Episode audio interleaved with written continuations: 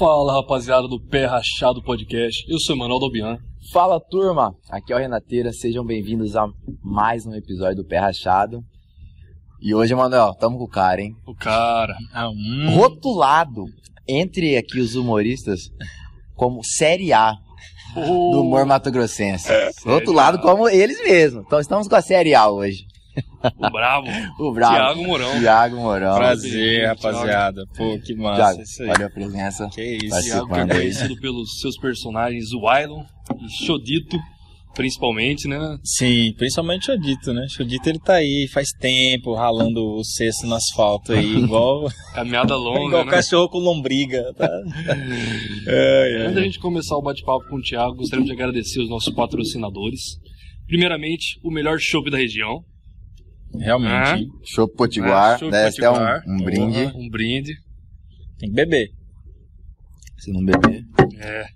Não transa. Quem que é o próximo, Renato? Agradecer também a Puríssima. A água Puríssima sempre está conosco. Todos os vídeos. E nem de chopp, nem de água se vive. Tem que tem que beliscar, né? Tem, tem que, que, ter o belisquete. Tem que ter o, o petisco. Tem que ter o, o negócio.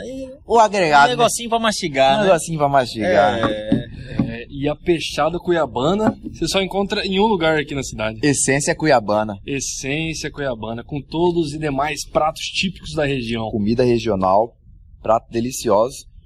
E por coincidência, também é parceiro é, do show. É um grande parceiro. Cara, o, o pessoal da Essência Cuiabana ele a gente começou ali uma parceria no início do ano passado, velho. Fiz muita coisa com eles, sempre foram muito abertos, sabe? Muito parceiros assim mesmo. Sabe? Realmente muito parceiros. Fazia umas lives, sorteava kit com eles. É, é era massa. Fazia uma live que era desafio valendo baguncinha, desafio valendo peixe, ah, vendo é. esse negócio assim, sabe? Ah. As pessoas tinham que fazer um desafio para ganhar o prêmio, entendeu? E eles foram os parceiros assim que sempre fomentaram, tiveram com a gente ali desde. Ah, bacana, aí. top. Então tá aí, agora vai chegar também uma peixadinha pra nós. Uh, coisa boa. Uh, trembão. Ruim que é, né? Na tomar um choppzinho, comer um peixinho. Sem mais nada, sem mais nada, né, Thiago? Isso que a gente é o quê? Terça-feira, né? Terça-feira. Terça-feira, já estamos nessa. Você imagina ah, que chegar na sexta. Terça nova sexta. Terça nova sexta. É, e você que quer fazer pedido no Essência Cuiabana, vai ter um QR Code aqui em cima, eu acho que em cima da cabeça do Renato. Aqui em cima. É. Você entra lá no QR Code, coloca o código pé rachado, que a entrega é grátis. Coloca pé rachado, entrega é grátis. Hein? Entrega grátis. Se pede você... lá, gente, pede lá, porque, velho, Essência Cuiabana. Vale, e, vale não, for, fora o sabor, é uma galera assim que realmente apoia, acredita nos projetos que estão envolvidos com a Cuiabania. Realmente com, é uma essência cuiabana. É, é então já sabe. Vai lá e fala, vim pelo pé rachado. Que a entrega é grátis. Entrega é grátis. Vamos começar aí. Então, Tiagão, você que tá muito forte ultimamente, né? Ultimamente você deu uma, uma alavancada muito grande na sua carreira, né, cara? Eu notando aqui nesses últimos meses ou nesse último ano, sua carreira deu uma impulsionada. deu, forte, cara. Né? É, eu acho que muita gente já me conhecia assim da fora da internet, né, no offline, ah. porque são quase 20 anos, né, velho? 20 anos. De palco e de apresentações. As pessoas, as pessoas me conhecem desde que comecei a fazer teatro, ele já vinha com uma veia de humor é, e os espetáculos que eu, que eu fiz sempre tiveram um público, assim, sabe? Bastante público, muita gente queria ver e tal, que gostava. E aí depois eu conheci o Edu no início da faculdade a gente continuou com essa caminhada. Então a gente tem uma trajetória muito respeitada, assim, no teatro e no humor aqui. E aí levar isso para a internet foi um dos desafios que a gente acabou tendo. A gente fez isso de algumas formas, assim, antes do, do meu foco na minha rede social, né, com a produção de conteúdo uhum. do Show Dito, a gente teve o Não Convém, né? Antes do Não Convém a gente tinha um, uma coisa ou outra que a gente também fazia viralizar com as nossas divulgações, né? A gente sempre fazia uns vídeos divertidos para divulgar a peça uhum. e acabavam viralizando ali, né? No Orkut, no Facebook, no é início ali dos antigos. Antiga, né? Hum, é de agora. Antiga, não. velho. É. Só que é isso, aí é, eu acabei tendo essa possibilidade na pandemia de, de criar um laço com as pessoas através da rede social. E aí eu meio que mergulhei nisso, assim, sabe? Mergulhei mesmo, assim, entendeu? Eu falei, cara, é isso, vou, vou ver o que, que dá, vou me divertir. acho que eu parei de me levar um pouco a sério, de me cobrar muito, sabe? Embora eu seja e continue muito exigente com o meu trabalho, É, eu acho que quando você faz isso de uma maneira mais despretensiosa, assim, Espontâneo. sabe? É, é, é, espontâneo, mas com, com essa coisa assim de, galera, tô aqui pra conversar, tô aqui pra ouvir também, tô aqui pra brincar, e não assim, esse é o meu trabalho, eu preciso apresentar o meu trabalho, e o meu conceito é esse, sabe? Quando você é, se, se vê um pouco livre desse peso, acho que você consegue conectar com a galera, né, velho? Porque no final É. das contas as relações humanas são isso, né, pô? É essa leveza, essa, essa via de mão dupla, né? É verdade. Falava, acho que seria íntimo, né? Uhum. Exato, é você, você se tornar íntimo de quem tá do outro lado. Eu Como- tento fazer isso. Então você tem 20 anos de teatro, 20 anos de caminhada. 20 anos de caminhada, velho. É um tempo bom, né? É, muita, muita coisa. Você começou o teatro na mesma época que o Eduardo? É, não, comecei até um pouco antes que ele, porque eu comecei a fazer na oitava série, ele foi conhecer o teatro no Cefet, quando ele foi pro primeiro ano, né? Aí vocês estudaram junto, não sei Não, a gente foi se conhecer na faculdade. Ah, Eu já conhecia ele porque eu, é, eu fazia teatro perto da escola técnica também e tal, e a gente tinha aquela. A, a escola técnica era referência de teatro, né? O pessoal do ano era uma das referências ali, porque eles tinham o Gilberto Nasser ali comandando, que é assim, um cara, velho, assim, um cara que ele fez muito pelo teatro aqui, velho. Muito, assim, ó. Acho que um dos caras que mais fez pelo teatro no Mato Grosso foi o Gilberto. De formação de pessoas, sabe? De, ele é um cara incrível. Ah, e é um cara que vocês têm que trazer aqui, velho. É? É um cara importantíssimo Então, pro, já fica o pro humor e pro pro teatro. Gilberto, o Importantíssimo. Tem que vir no pé achar. Tem que ver. É, todo mundo fala do Gilberto aqui, cara. É, não, o Gilberto é incrível. É, é to- ator, a- todo a- praticamente todos os grupos passaram por ele, velho. Todo mundo passou um período da vida por ele, assim, sabe? Uhum. Todo mundo que se destacou aqui. Então ele é um cara incrível. E, e aí eu tava ali fazendo teatro na- no Carmelita, que era um colégio pertinho do ITF ali. A gente acompanhava os festivais que tinham no Cefet. E aí eu vi o Eduardo também ali atuando e tal, mas eu tinha começado um pouco antes, né? Aí eu fui conhecer ele na faculdade e foi quando a gente começou a, essa caminhada mesmo, assim. sabe? Trabalhar junto, né? É, Bacana, eu entrei por porque- acaso, assim, também. No... Foi onde o Chodito nasceu, né? Na faculdade também. No primeiro semestre eu tive um trabalhinho ali de, de língua portuguesa, eu acho que era o negócio, e a matéria. E aí eu tinha que fazer um trabalho sobre a linguagem ribeirinha. E aí eu fui pesquisar lá na comunidade ribeirinha em São Gonçalo, vim com uma ideia de fazer em forma de teatro. E criei o personagem, assim, sabe? Vou fazer um, um negócio aqui. Aí saiu e foi, foi muito legal essa recepção. E a partir daí eu senti que era um personagem que podia ter muita força. Eu comecei a fazer ele, assim, sabe? Mas sem imaginar que eu fosse chegar tanto tempo, assim, sabe? Que ele fosse ser tão longo também. Era um- Pra fazer o show dito, você teve alguma referência ali na época? De algum personagem? Algum que tava no auge? Não, eu tinha uma. é, Uma. Uma referência muito forte de Leo Arruda, de gostar muito do que ele fazia, né? Conhecia o trabalho do Nico Lau também. Mas eu sinto que eu não fui por nenhum desses caminhos, porque o Leo ele tem é, um, um estilo de, de linguajar, né? Bem Uhum. característico. E eu não quis fazer com referência nele, sabe? Então, o Chodito eu fui buscar referência num cara que conversava com meu avô, entendeu?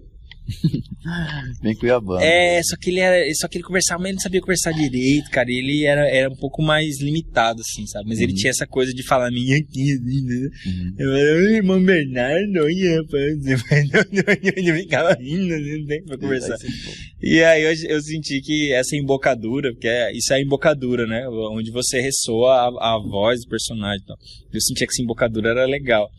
E aí eu, só que o Chodito ele precisava falar, ter texto, né? Não podia ficar só nisso.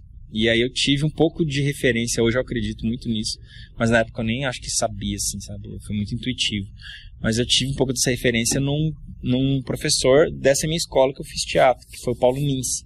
Que ele era bem cuiabano mesmo, e, só Ah. que ele tinha esse jeito mais é, polido de falar, assim, sabe? De articular, de, de criar um raciocínio, entendeu? E tal. E é um cara extremamente interessante que eu admiro demais e eu acho que eu acabei pegando isso também, misturando isso, entendeu? Ah, E aí é isso, aí você vai. Surgiu. É, aí você vai, vai embora, velho. Eu busco assim, não, não pensar que eu tô imitando Uhum. uma pessoa pra fazer o personagem. Mas eu, criou, né? é, eu busco ser a pessoa, sabe? Sentir, entendeu? Pensar como ela, sabe? Pensar como seria, entendeu? Me colocar em situações desconfortáveis pra desenvolver. É, desenvolver o, o- o pensamento mesmo, desenvolver o, o- a vivência, né? Porque é isso que dá bagagem pra você. Você se experimentar numa situação desconfortante e pensar como seria o personagem nela. Então, acho que é, o Shodito ele evoluiu muito, assim, pra isso, sabe? Tiago, sobre o Shodito já, nós estamos falando sobre ele, eu é, reparando, claro, 20 anos atrás, é a minha idade, só de Você tem 20 anos, velho. 20 anos. Hum, Shodito nasceu quando você tava nascendo. Quando tava nascendo, você tava na- Mentira, mentira. Eu tava nascendo. Porra. Você tem 20 anos também. Você tá velho, hein, Thiago? Ah, É, que já- pariu. Não, eu vou começar a falar que eu criei Shodito na Oh, pandemia. Na pandemia. na pandemia. Gente, tô fazendo faculdade. Na Cefet, é IEV. É. Cara do Isso, céu, como o tempo passa seu rápido. dito. Eu percebi. Tomar um choppzinho potiguar. Opa, sempre, meu preto. Eu percebi a mudança do Jodito. Eu percebi a mudança porque vendo seus vídeos antigos, né? Uhum. Eu percebi que o Jodito ele tinha uma pegada, vamos dizer, mais Jodito, assim, mais ele era mais Mais ribeirinho. Mais Isso, pantaneiro. mais pantaneiro, mais ribeirinho. Deu e hoje mudada. parece que ele é mais jovem, Pop, mais, mais pop. pop. É, é. Como que foi É essa, muito- mu- essa mudança aí? É muito louco perceber isso, então, né? porque eu, assim, assistindo os vídeos antigos, né? E aí a gente que prestigiou o evento, cara, um evento muito top, né? O show do, do Thiago. E eu percebi, falei, cara, ficou meio diferente. Como foi essa, essa mudança? O personagem, você precisa entender o tempo que ele tá vivendo, sabe? Você não pode congelar ele no, no espaço-tempo, entendeu? E, e falar assim, é, aquela época o humor era de um jeito, hoje é de outro, e você precisa fazer o personagem evoluir, né? Então, quando eu criei o Shodito, eu criei ele mais velho, eu acredito, assim, sabe? Ele deu uma rejuvenescida. Ele era o senhorzinho que tinha é, muitos filhos, que, né, que tinha já os netos, tipo isso, sabe? Um, um senhor pescador e tal que tinha aquela coisa voltada para a vida dele em meio à natureza. Beleza. Isso acaba sendo um processo meio limitado, mas ok, você vai evoluindo, criando os blocos de piada, pensando nisso, naquilo e tal. É, a gente passou por um período meio difícil no nosso, na nossa trajetória do teatro, que foi essa migração do público offline para o público online. E, consequentemente, o público online e no teatro só de quem eles assistiam, sabe? Tipo, de quem eles assistiam na internet. Então, a gente não estava tão, tão presente na internet, a gente sofreu uma baixa um período. Foi quando a gente começou a, a produzir outras coisas, a gente criou Não Convém, a gente fez outras coisas para se comunicar um pouco, voltar esse, esse laço de quem era a gente, né? Para poder. trazer as pessoas novas, porque é isso, cara, a geração ela vai trocando, né? O cara que assistia a gente quando a gente começou, o cara que tinha 20 anos ali, dali 5 anos, o cara casou, o cara não quer saber de sair, ele tá ali com a questão da família dele, cada um tomou um rumo e tal, e você começa a perder um monte de público, você tem que atingir um público novo, né? Uhum. E no caso do Shodito, é, eu. Se eu fosse pensar, como eu pensava ali, né, como ele foi concebido, que era um cara do sítio ribeirinho, eu não ia ter essa facilidade de mexer no celular que ele tem, de utilizar os aplicativos, as ferramentas, entendeu? Porque o arquétipo que você constrói é de um cara que não, vai entender muito tecnologia. Nenhum ribeirinho entende tanto de de roça. tecnologia. É, os caras não vão entender. Tá É estudado. normal, entendeu? Faz parte, não faz parte do universo deles. Mas eu escolhi romper com isso e falar, não, o Chodito vai fazer stories, vai ser dinâmico. Vai virar blogueiro, Vai sim. virar blogueiro sim, entendeu? E vai ser o Ribeirinho de sucesso. E, e é isso. Não vou ficar pensando nisso. E aí foi isso. E aí nesse período eu comecei a, a mergulhar numa experiência pessoal de, de construção de personagem que é tentar transformar o personagem numa pessoa real. E, e trazer isso que eu tava falando, esse desconforto de uma experiência dele, por exemplo, indo no Rio de Janeiro, Uhum. entendeu? Como é isso, sabe? Como é eu, eu, eu ficar de chodito full time, assim, num, num lugar real, com pessoas, interagir com isso, sabe? E essa experiência da E essa experiência e começar a fazer isso. Então eu comecei a, a- a fazer isso. E, e o fato do personagem ser muito simples de caracterização me ajuda muito. E é uma, você tiver rapidão. é uma escolha fazer, sabe? Que, por exemplo, sei lá, vamos pegar uma referência aqui de um cara que eu admiro pra de construção de personagem, que é o Marco Luque, por exemplo, entendeu? Mas é, os personagens que ele faz têm um pouco mais de caracterização. E aí, com isso, você cria uma dificuldade do cara produzir conteúdo, porque ah, ele vai fazer o Silas, ou ele vai fazer a Mary J, Mary J, né? Não, é, Mary. Máquina. Putz, esqueci a personagem dele, que é, que é a empregada doméstica e tal. Ah. Mary Help. Mary Help. É uma caracterização, o cara tem que fazer barba, tem que maquiar, tem que ser o que. O cara não vai ter saco pra fazer isso todo dia. E eu falei, não, velho, eu preciso, eu preciso ser rápido, entendeu? Eu preciso estar aqui cinco minutos, eu me caracterizo e é o Shodito, é a máscara, entendeu? Ou é o filtro, eu vou me utilizar desse recurso. E vou começar a ter essa experiência de fazer as pessoas é, enxergarem ele como uma pessoa real, sabe? Uhum. E- esse é o processo. E com isso eu sinto que ele foi é, rejuvenescendo. Eu, aí eu construí o Ilon e aí eu, eu precisei dar outra. Outra. Como eu diria? o- Outro enredo pro universo dele. Porque eu não tinha o sobrinho dele nos shows que eu fazia antes. Então eu criei, então agora já muda um pouco a coisa, sabe? Então eu já tenho que pensar diferente. Eu já mostro é, a vida do Shodito. Então eu mostro o dia a dia do Shodito. Então se eu mostro o dia a dia do Shodito, tem que me respeitar isso que eu tô mostrando, entendeu? Então você vai migrando para um outro universo. Ah, é verdade. Vamos, antes da gente continuar, que chegou um peixinho bom pra você aí. Chegou? Uh, Sabe aonde? essência Cuiabana, Essência essência Cuiabana. E antes do peixinho chegar, a gente Muito esqueceu da nossa outra parceira, meu. Na como que esquece, oh, moço? Que isso. Isso é pra mim. É, Michelin Libre Static Prime, nossa parceira no mundo da estética, mandou pro Chodito, Hum. Ou pro Ailo também, né? Vamos ver aqui. É, O que, que é? Tem que ver qual que Que encaixa que é? mais, Qual né? que encaixa mais? presenteamos o Thiago Mourão com uma massagem desportiva. Oh, E eu acho que esse tem, precisando, esse hein? tem mais cara de Wylan, né? Pra Ah. mulherada. Hein? pra mulherada e tal. Ah, que massa, velho. É, você que queira entrar em contato com a nossa estética, estará aqui na Tá aí, descrição, junto com todos os nossos outros patrocinadores. Micheline Libo, Michelina ou Micheline? Micheline. Micheline. Aí. Obrigado, viu? Gostei demais, vou lá. Demais, demais, demais. Ave Maria. Pode trazer então aí, o que, que o Essência Cuiabana mandou pra nós, hein? Hum, Rapaz. Bolinho de bacalhau. Bolinho de Melhor bolinho de bacalhau. bacalhau que tem na cidade. Essência Cuiabana. Essência Cuiabana. Mandou o bolinho de bacalhau. Organizar aqui. Um pacozinho frito. Você tá Ei, doido, Isso, papai. que isso, pacozinho velho. muito bom. E mandou mais coisa ainda que não vai nem caber na mesa. caber na mesa. Mas Vai cabe, por partes. Mas cabe no estômago. Cabe no estômago. Agora a gente vai servir. Ele mandou ainda isca de pintado e uma mandioquinha frita aqui. Você tá doido. Só na essência Um show de potiguar. Hum, Rapaz. Vou sair carregado. Não precisa de mais nada. Não Bateu, mais nada. Depois bateu aquela sede. Ah, a- água isso. água puríssima. Esquece. Esquece. Porque deu o cemitério. Agora tem que fechar a parceria só. Providenciar o cemitério ainda, né? A gente não tem esse tipo de comida em casa, né, irmão? tem que aproveitar. Então é, então você aí, hein? Tá assistindo o pé rachado, vou repetir, hein? QR Code aqui em cima. em cima da cabeça aqui, ó. Por aqui. É. Colocou a câmera do celular. Pediu em casa, cupom pé rachado, tem direito aqui, Com mano. Pé ó. rachado, entrega grátis. É grátis. E é difícil o lugar que tá entregando grátis em Entrega dia. hein? difícil. Lá entrega grátis. Aproveite, E- mas só com o cupom, tá? Não é, esquece de colocar o cupom, rachado. não, Tem né? que falar, ó, vem pelo pé rachado. E ó, comer um pacozinho agora. Você tá doido. Até pegar um pedacinho aqui, vendo vocês comeram. Eu nem queria, não. Tô comida, hein? Bom, Tá hein, comida bom. agora, Thiago? Tô, tô comendo, tô comendo. Ah, tá comendo.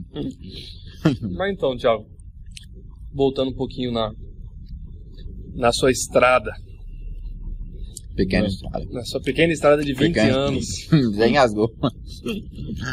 20 anos. É. É chão, hein? É, Porra. Quando que você decidiu criar o Wylon, Thiago? Na pandemia. Ah, é? Não. É, não tinha vontade. Eu tinha a prótese que eu fiz do, do Chodito. E ela não. Na verdade, assim. Eu queria tirar o dente preto do Chodito. Que era uma coisa que me- começou a me incomodar, assim, sabe? Eu queria dar uma evoluída no visu dele, assim, sabe? Eu acho que o dente preto serviu durante muito tempo e tal, mas depois de um tempo eu achava que eu já podia arrumar o dente, sabe? Ele tá virando mais tecnológico, pra atualidade. É, não, sabe que eu passei uma situação uma vez de ter uma campanha cancelada por causa do dente preto chodito. Ah, é? Caraca. Por quê? Que as pessoas não queriam enxergar o cuiabano, o representante da cuiabania com dente preto, dente podre. Hum, Mas eu estava representando o Ribeirinho, que de fato tem uma péssima qualidade de saúde bucal na região. Você vai ali na, na beira do rio, você encontra as pessoas mais velhas com dente estragado. Entendeu? Você encontra isso. Só que você tem a galera que não se aceita ver dessa forma. E eu penso, qual é o problema de eu representar esse público, né? Desse público se ver. Isso é representatividade também. Beleza, eu criei o personagem com esse contexto. E eu fui fazer uma campanha de um, de um shopping. E aí. É, e é uma campanha muito legal. Acho que foi a minha primeira campanha grande de TV. Eu tava super feliz.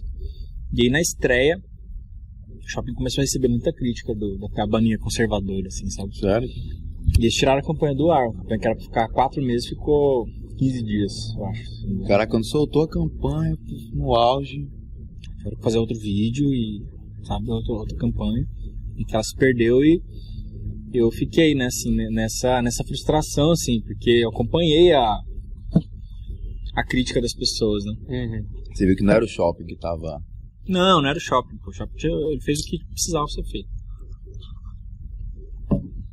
E aí era uma coisa que eu, eu a partir daí eu comecei a ficar num, Uma sinuca de bico, né? no impasse de e aí? Troco, Tiro, não troco? entendi. Tiro, não. Aí por um momento eu falei assim, não, é isso, vou insistir. Depois de um momento eu comecei a falar assim, quer saber, acho que não preciso brigar por causa disso. Beleza, vamos nessa, vamos evoluir. E aí a gente criou uma narrativa pra fazer ele trocar o dente.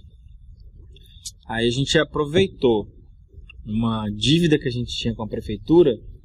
Na época, o Emanuel Pinheiro contratou o show de Réveillon nosso e não pagou. Kleber, Vocês acompanharam essa história? Vocês acompanharam? Kleber falou Ficamos sabendo aí O que. Kleber, o Kleber falou? Kleber falou. E foi um tempinho aí. É, então, e aí ele não pagou, velho. Demorou oito meses pra ele pagar. E todo mês ele enrolava, o secretário enrolava, a gente nada, né? Aí eu e o Edu falamos assim: quer saber, Edu? A gente nunca fez isso, vamos fazer. Vamos ver qual que é a nossa força agora. A gente ia estrear uma peça, que é a peça do casal. Uhum. Falei, a gente vai cobrar isso ao vivo, no palco. Meteram louco. É, aí é, metemos louco. Aí, velho, começou o, o, o show, a gente deu o recado do show e começamos a falar da dívida e tal, babaca, né, não sei o que, que a gente precisava pagar a conta. Tava ao não vivo? devendo. show? Não.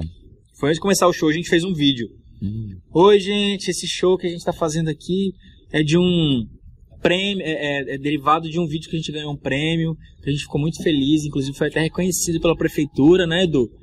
É, foi reconhecido pela prefeitura, que o Emanuel publicou aqui uma mensagem dizendo parabéns pra gente. Pô, que bacana. Se ele tivesse essa mesma energia pra pagar o que ele deve, seria muito bom, né? É, Thiago, então agora explica pro pessoal o que aconteceu. Não, gente, que a gente apresentou no Réveillon e nada até agora a gente receber. E, né, eu tenho conta pra pagar. O Edu gastou com vestido, com maquiagem, esse show até agora a gente não recebeu. Então a gente queria pedir a ajuda de vocês pra cobrar o Emanuel, que eu acho que ele não sabe que ele tá devendo a gente. Então todo mundo entra no Instagram aí do Emanuel e manda uma mensagem, a gente vai esperar. Isso, um vídeo, entendeu? Aí eles esperavam e descia, né? E aí o povo começou a mandar e rachar de rir, e, velho, e aí a assessora dele ficou maluca, começou a apagar as mensagens e tal.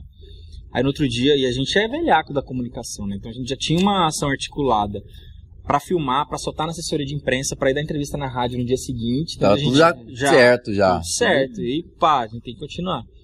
Ficamos uma semana ali, batendo, e eles, né, botaram panos quentes ali, não fizeram nada, não entraram em contato com a gente. Falei, beleza. Mês seguinte, eu ia entrar com o Chodito no show. Ia ter o show do Chodito. Mano, o primeiro vídeo de divulgação. Pega pra linha de coxa aqui. Primeiro vídeo de divulgação do show foi essa música aqui, ó. Quer? É. Vim aqui pra avisar que o ingresso tá vendendo. Por favor, vamos comprar. Emanuel tá me devendo.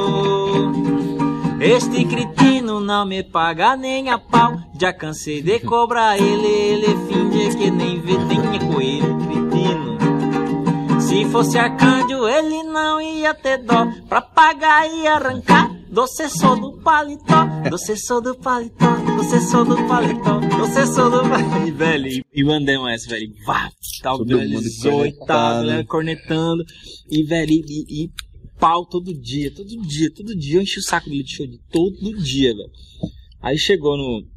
é, aí eles prometeram, eles responderam, prometeram pagar no dia 12, que ia ser no domingo, no dia da peça. Aí comecei a falar assim, aí, tipo, faltando cinco dias pra peça, acho que eles estavam com muita pressão ali pra resolver, falaram, não, vamos pagar, pra encerrar, né? Aí eu entrei e falei assim, gente, então eles entraram em contato com a gente, falaram que ia pagar no dia da peça, né, e tal. Não sei se vão pagar, mas prometeram, né? Então, a partir de hoje a gente começa a contagem regressiva. Falta cinco dias, todo dia. Falta quarto dia. Na hora que faltava três dias, ele entrou em contato e, e falou, vem receber. Ele não, no secretário. Aí eu ainda publiquei assim, falei, gente, Emanuel me chamou pra receber. Se não aparecer em 30 minutos, chama a polícia. E você cornetando e não receber, cornetando. cornetando receber. Aí recebi, aí comprei uma cidra, aí fiz a festa, velho, uma moagem, assim. Aí eu fiz uma enquete. O que, que eu devo fazer com o dinheiro? Aplicar em bitcoins ou comprar um dente de ouro? Entendeu? Aí a pessoa voltou em dente de ouro. Aí eu apareci com um dente. Aí eu, troquei, aí eu fiz a história de trocar o, o dente preto pelo dente de ouro Hum. com ele, que foi comece- quando comecei a usar. E ainda cornetei ele no dia da peça, ainda falei assim. Pai Manuel ficou janeiro, fevereiro, março, abril, maio, junho, julho, agosto, setembro, outubro me devendo. Fizemos essa campanha aqui. Ele prometeu pagar no dia 15, pagou no dia 12. Pois não é que depois de tudo ainda pagou adiantado. e aí foi. Mas eu lembrei.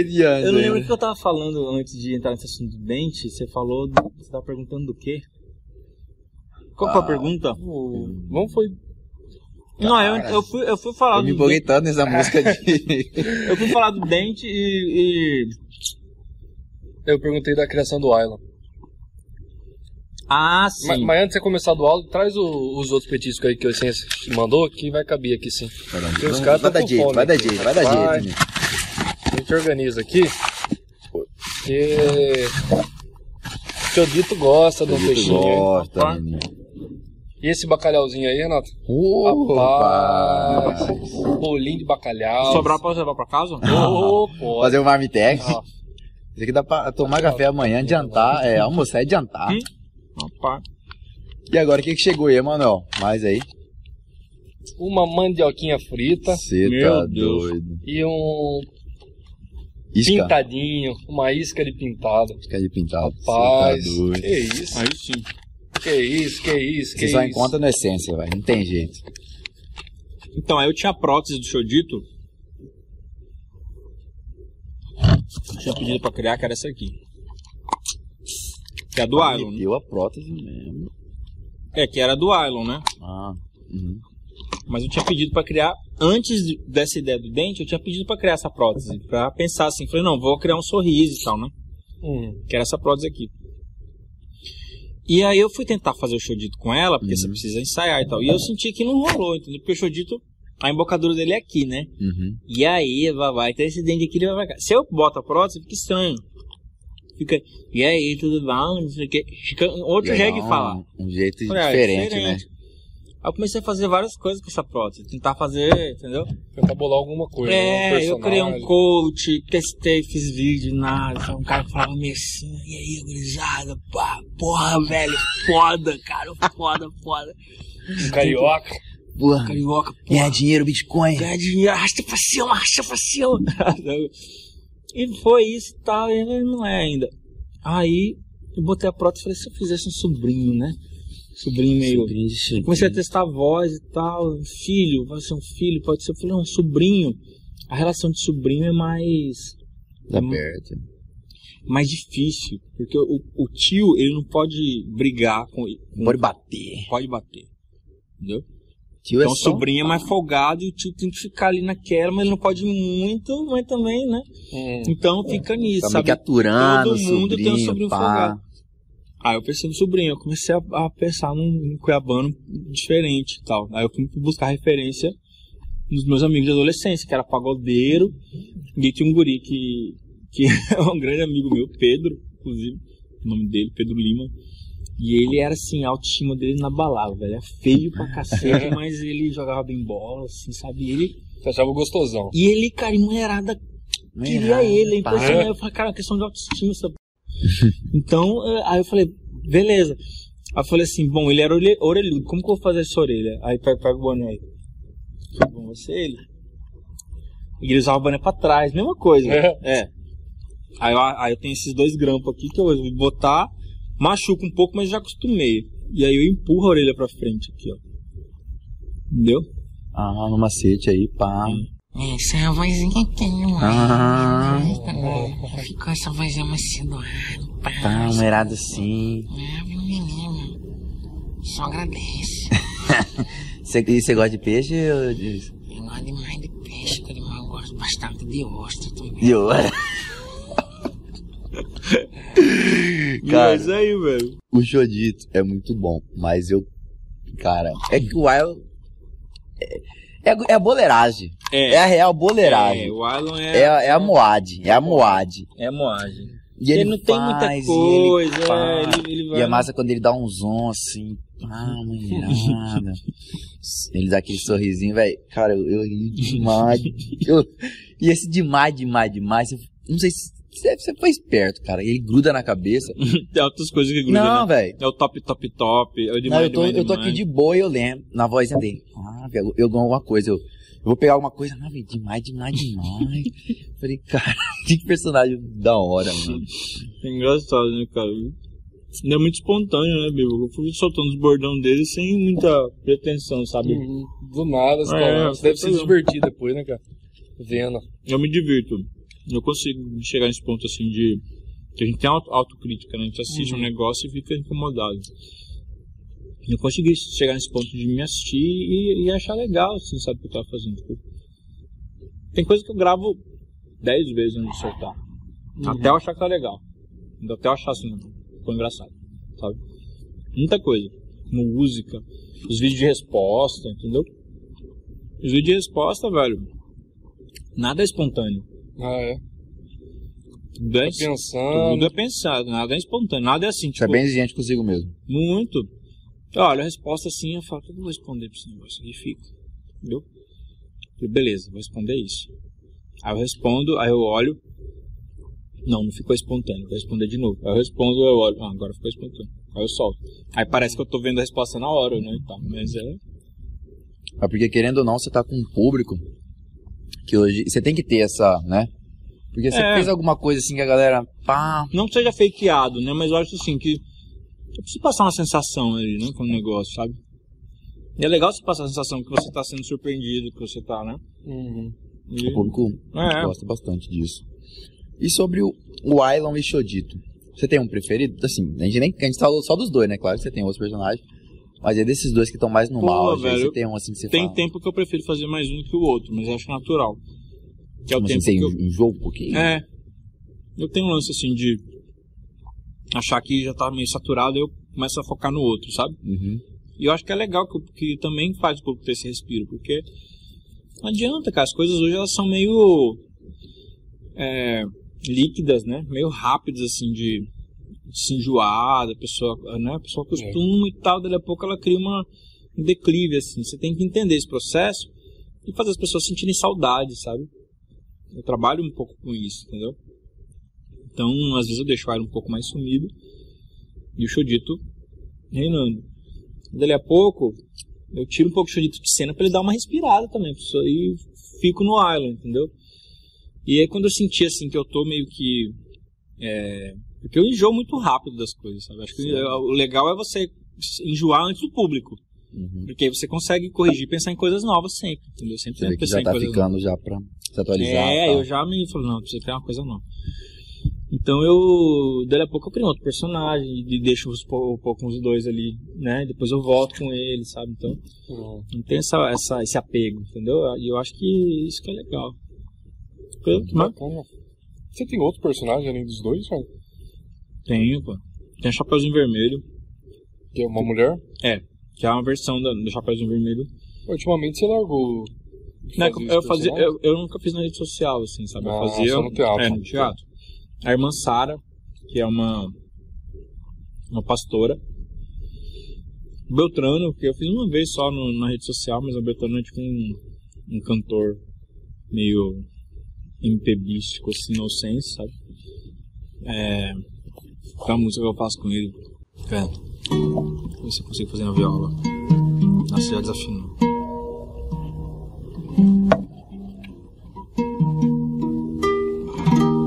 Eita que eu tô doente, eita que eu tô de veneta.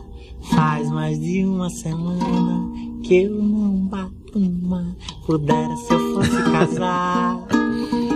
E bem no meio da missa, desce aquela coceirinha bem na cabeçada.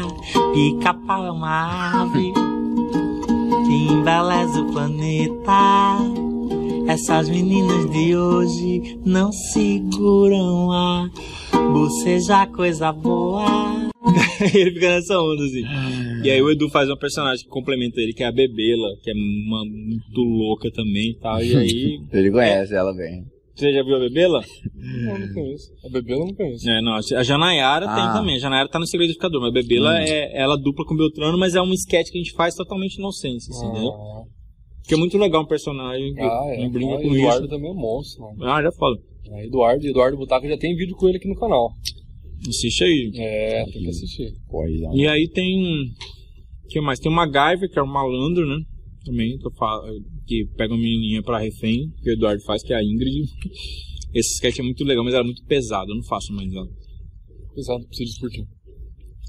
É, é, Mais 18. é, é muito, muito pesado. E. Tipo, é porque a gente era adolescente, né? Que a gente começou a fazer, entendeu? Então. Cabeça muda. Tá? É, então assim, tem coisa que a cabeça muda, tem- o pensamento das pessoas muda. Então acho que é um sketch meio pesado fazer hoje e que a gente não concorda mais com muito que, Muito bem do, tratado. do ambiente que a gente tratava aquilo, entendeu? Mas era um sketch muito legal, são dois personagens legais Você fazia no teatro, ela. no teatro. É, aí tem Poliana e Letícia, que a gente criou no Não Convém e passou pro teatro. que mais? É isso. Tem um personagem que eu faço no infantil, que é o Leão, né? Leão Covarde, das Bruxas de Oz. É, bruxa de Oz. né? Acho que o Edu falou disso aqui também, né? O, o Eduardo, na verdade, falou. É. O Eduardo não. Kleber. O Kleber. Aí O tem, Kleber falou.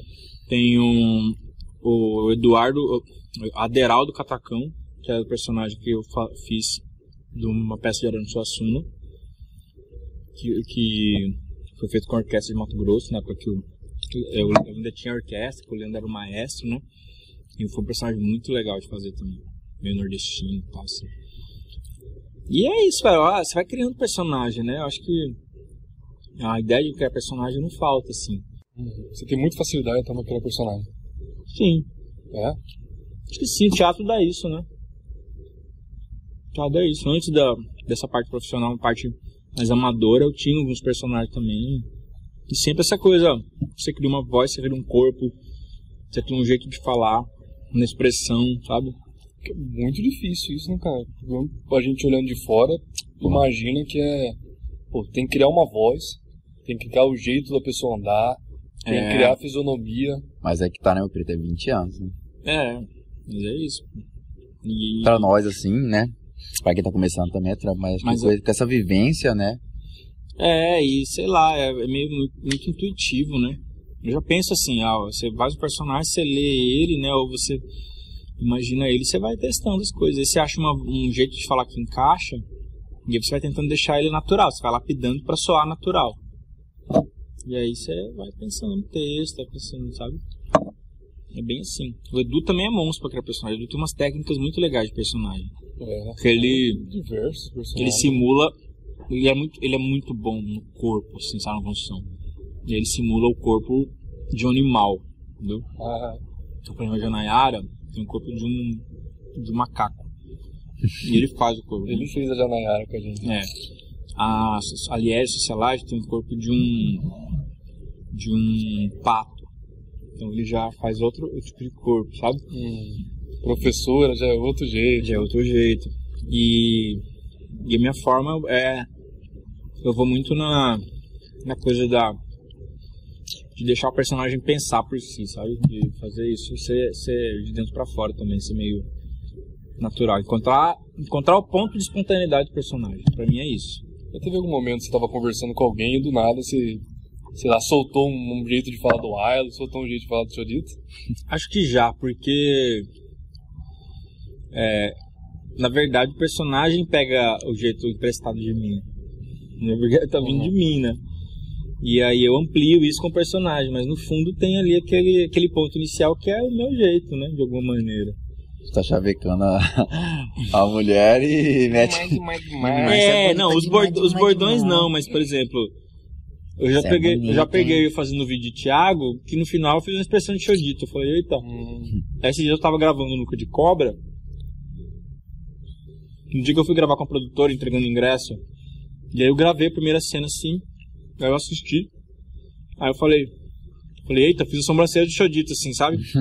com ele. Falei, não posso. Ficou, bu- bugou, sabe? Falei, eita. A galera falou, é, baixou o Chodito aí mesmo. Eu fiz de novo. Normal. Às vezes as coisas se confundem mesmo. E você se confunde às vezes agora com o personagem? Tipo assim, você tá de um Ilon, aí você vai meter um chodito, às vezes fica um negócio. Às vezes passa, sim. Alguma coisa passa. Passa despercebido. É, na hora que eu, que eu solto, eu falo, eita, isso é de Chodito. Mas foi, entendeu? Ah. Beleza, é um Ave Maria. Meu Deus do céu. Entendeu? Eu Ah. faço muito Chodito. Meu Deus do céu, pelo amor de Deus, pelo amor de Deus, eu faço muito Chodito. Hum. Às vezes eu falo isso como Thiago. Eu falo, opa, sabe? Mas não é nem que. É porque é, é isso, né, cara? Tá tudo aqui dentro, né, velho? Você, É. você fica. E é muita. É muita imersão, né? É muita imersão. Eu faço muito, velho, chodito, entendeu? Tem dia que eu fico só de chodito, velho, o dia inteiro vestido. Inteiro. Como que desliga, né? Chega de noite. É. Tá quente aqui, né? É, sabe? Então tem um pouco disso mesmo. Mas eu acho legal. Eu, eu às vezes vejo a questão de atores da televisão que eles têm alguns problemas, né? Quando eles fazem muito determinado personagem, alguma novela, algum filme, quando eles encerram isso, eles têm que fazer todo um tratamento psicológico para poder voltar à realidade, alguma coisa assim. Você já teve algum problema em relação a isso? Não, mas eles. não, porque eu não soltei os personagens. Se eu tiver que soltar o Chodito, eu tenho que fazer um tratamento psicológico. Mas eles. é, isso acontece geralmente quando o personagem é muito. Muito denso, né? Hum. Um personagem que é um, sei lá, um estuprador, um cara que agride a mulher, sabe? E que ele precisa passar essa realidade. Porque assim, você tem duas técnicas que você envolve nessa construção de um personagem. Uma é a técnica que você absorve quando você é, decalca uma cena, né? O ator ele, é, ele acaba sendo um ladrão de cenas, entendeu? Eu olho um casal brigando, eu filtro aquela reação, coloco ali e falo, então é assim que é um casal brigando. E coloco na prática. Quando eu precisar fazer uma cena de um casal brigando, eu tenho essa referência. Tenho outras, mas tenho essa também, que eu vou lembrar, sabe? E a todo momento o ator está fazendo isso. Então você acessa a técnica de como seu corpo se movimenta quando você precisa expressar determinada emoção. E você tem a técnica de, de fato, sentir aquela emoção, sabe? Então você meio que mistura as duas coisas, entendeu? Ah, E aí você precisa, você precisa trazer aquela raiva, sabe, na técnica. Você não tá sentindo raiva na cena da mulher a ponto de agredir ela, mas você tem que trazer aquilo. E aquilo de alguma maneira mexe com você. Então quando o cara ele faz um papel muito ruim assim e tal, sabe, é, é importante ele ter um exercício de, sabe, de concentração, de soltar aquilo, de ir pra casa dele e tal, entendeu? porque é muito intenso, né? Muito É. intenso. E o ator ele é uma parabólica, né, velho? Ele tá ali captando tudo e é muito sensível a coisa, sabe? Tem gente que é muito sensível. Eu não sou tão sensível assim, eu acho, sabe? Eu consigo meio que segurar um pouco o rojão, mas também nunca passei por um processo tão intenso assim, né? Geralmente isso é no, no cinema, uma novela, num seriado assim muito foda assim, entendeu? Por exemplo, teve teve um um seriado que tinha um casal que no ser, eles eram casais na vida, casal na vida real e no seriado ele maltratava ela. Você imagina esse casal chegando em casa? Loucura. Ah, era um casal nos dois. Uhum, nos dois. Tá doido. E no- no- na, na ficção ele fazia, botava ela em cativeiro, fazia uma porrada de coisa com ela, maltratava e tal, estuprava. Entendeu? Mas você imagina na, na casa, depois eles terem que, quando voltam pra realidade, eles terem que desligar isso, sabe? É muito louco, velho. Não é fácil. A vida do ator, ela é. é, É, né? É, o, o nosso corpo é o nosso instrumento de trabalho. Então a gente empresta o nosso corpo pra cena. Pra ser feito que. Então você tem que ter um desapego imenso do seu corpo, velho. Porque é isso, é, é o instrumento de trabalho do ator é o corpo dele. Tem dia que você deve acordar, deve, tipo assim, quando você mesmo, Thiago, tá mal, não dá vontade de gravar uma história, não dá vontade. de- Vários dias, eu não tenho vontade nenhuma de gravar stories. Tô cansado, não tô afim e tal. E aí tem alguma coisa, uma técnica que você faz, porque você tem que gravar, né? Hoje é seu. Tem gravar. redes sociais. Tem que gravar. Então tem que respeitar meu tempo, mas, mas eu também tenho que procurar algo que estimule meu bem-estar, né? Então eu vou dormir descansado, sabe? Vou andar de bicicleta, ou ouço uma música que eu gosto, sabe, e tal. Eu desencanto. Toca uma vela de couro. É, tem desencanado a pressão, toco um pouco de violão, sabe? E aí gravo primeiro. Entendeu? Aí gravo primeiro e vai, sabe? Aí, aí você começa a ver as reações, a galera responde e tal, blá, blá. Eu Isso gosto muito de interagir, né? Isso, isso vai gravar também Dá pra mim ajuda. energia, né? É, dá uma energia. Eu tenho muita dificuldade de gravar como o Thiago. Eu Sério? não gosto muito, aham, eu tenho muita Você tem o dificuldade. quê? Vergonha? É, eu acho que é, cara. Eu acho que é um negócio assim Você de. deve acostumar tanto, né, com determinados personagens. Você sempre grava com eles. É, quando eu tenho gravado de teatro, porque. Eu, não- eu não sou tão caricato, né? Entendeu? o personagem é, sabe? Eu não sou tão caricato. Então, às vezes tem que gravar, tem que ser natural. Às vezes eu tenho que falar um negócio, eu tenho que, que falar de uma forma mais animada do que eu falaria normalmente, sabe? Então tem um negócio Tem assim, tanto gestos, né? Aí eu, tenho, aí eu fico pensando, puta, eu tenho, eu tenho que ser esse personagem mesmo?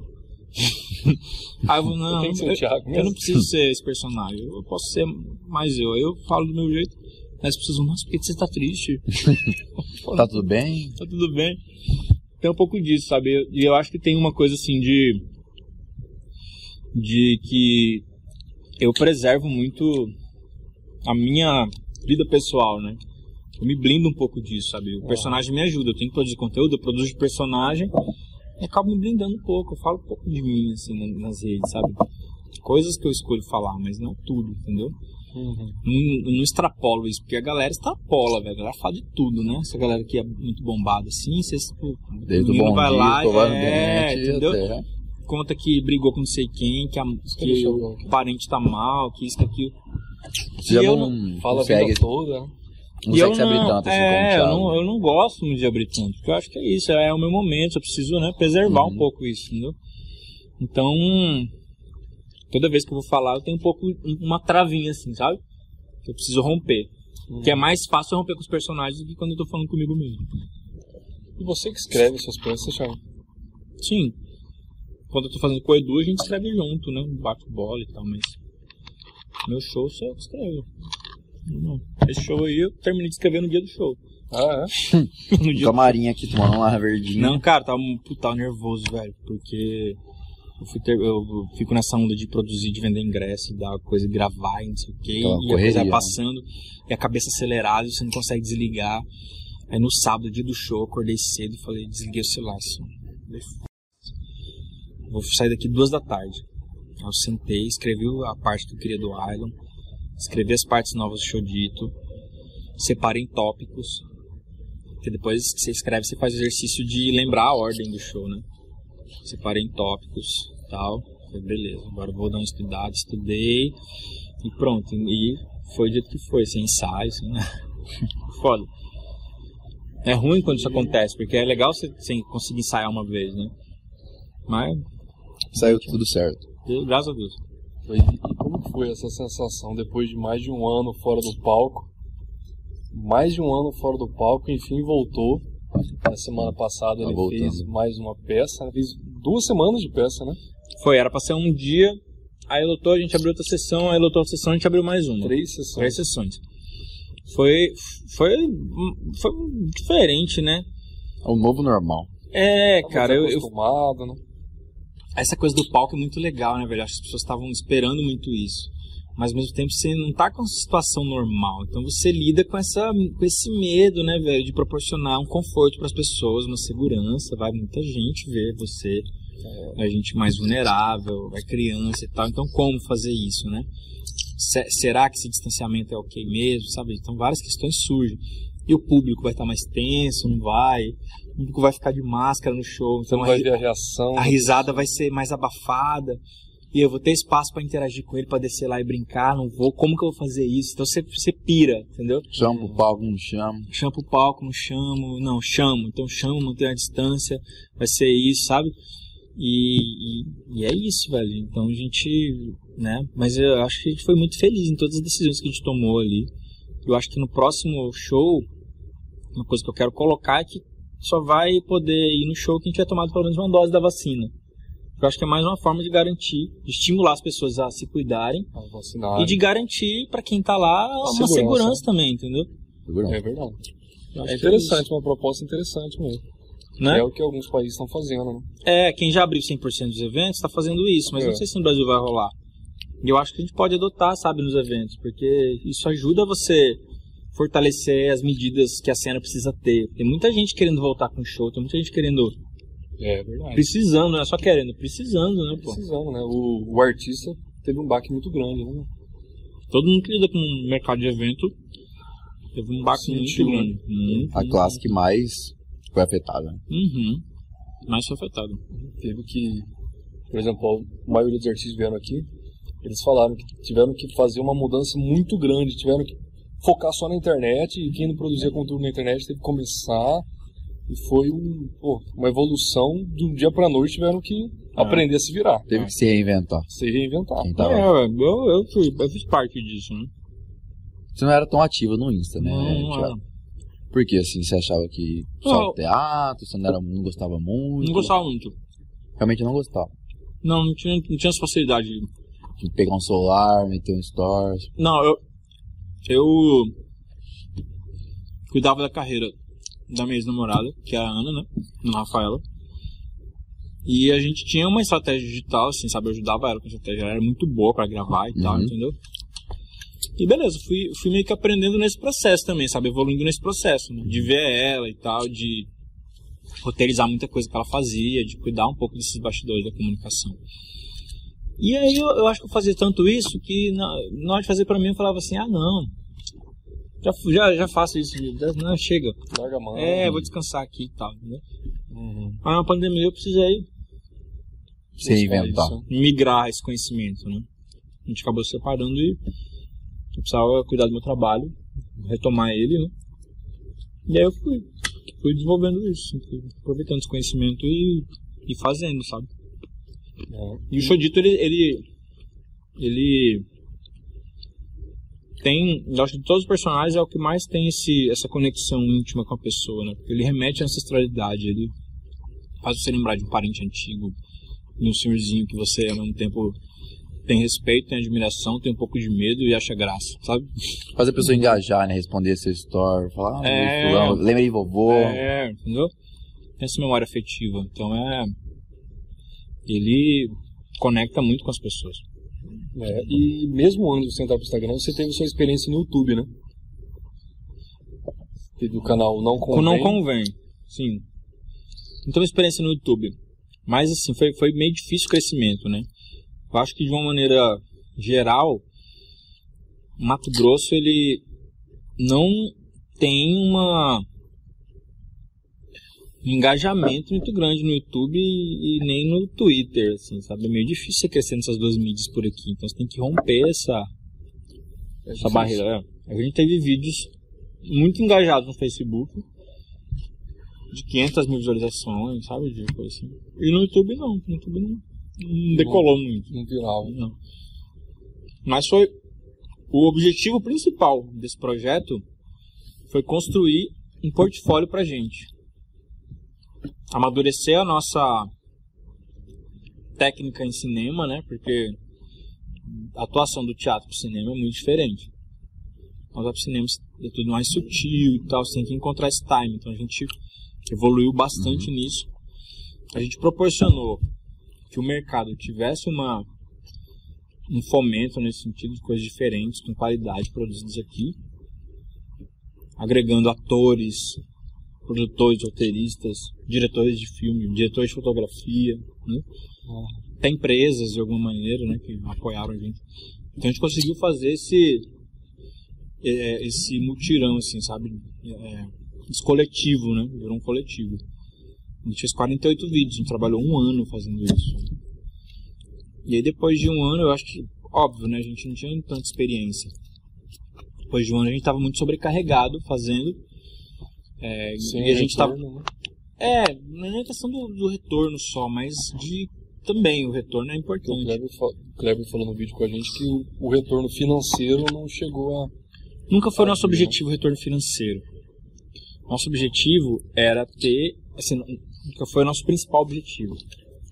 Nosso objetivo era ter a visualização, criar esse é, essa união coletiva dos profissionais, criar esse portfólio todo, né? Viver essa experiência. Viver a experiência, mas o que não, a gente não conseguiu continuar foi com a demanda do negócio mesmo, sabe? Porque eu e o Edu fazíamos quase todos os roteiros, eu acabava editando um pouco e tal, sabe? Então, essa coisa de é, do, do operacional humano, né, do trabalho, ele foi ficando desgastado. E aí, como a gente já estava no auge do projeto, a gente encerrou no auge. A gente falou, não, beleza, é um ano e tal, entendeu?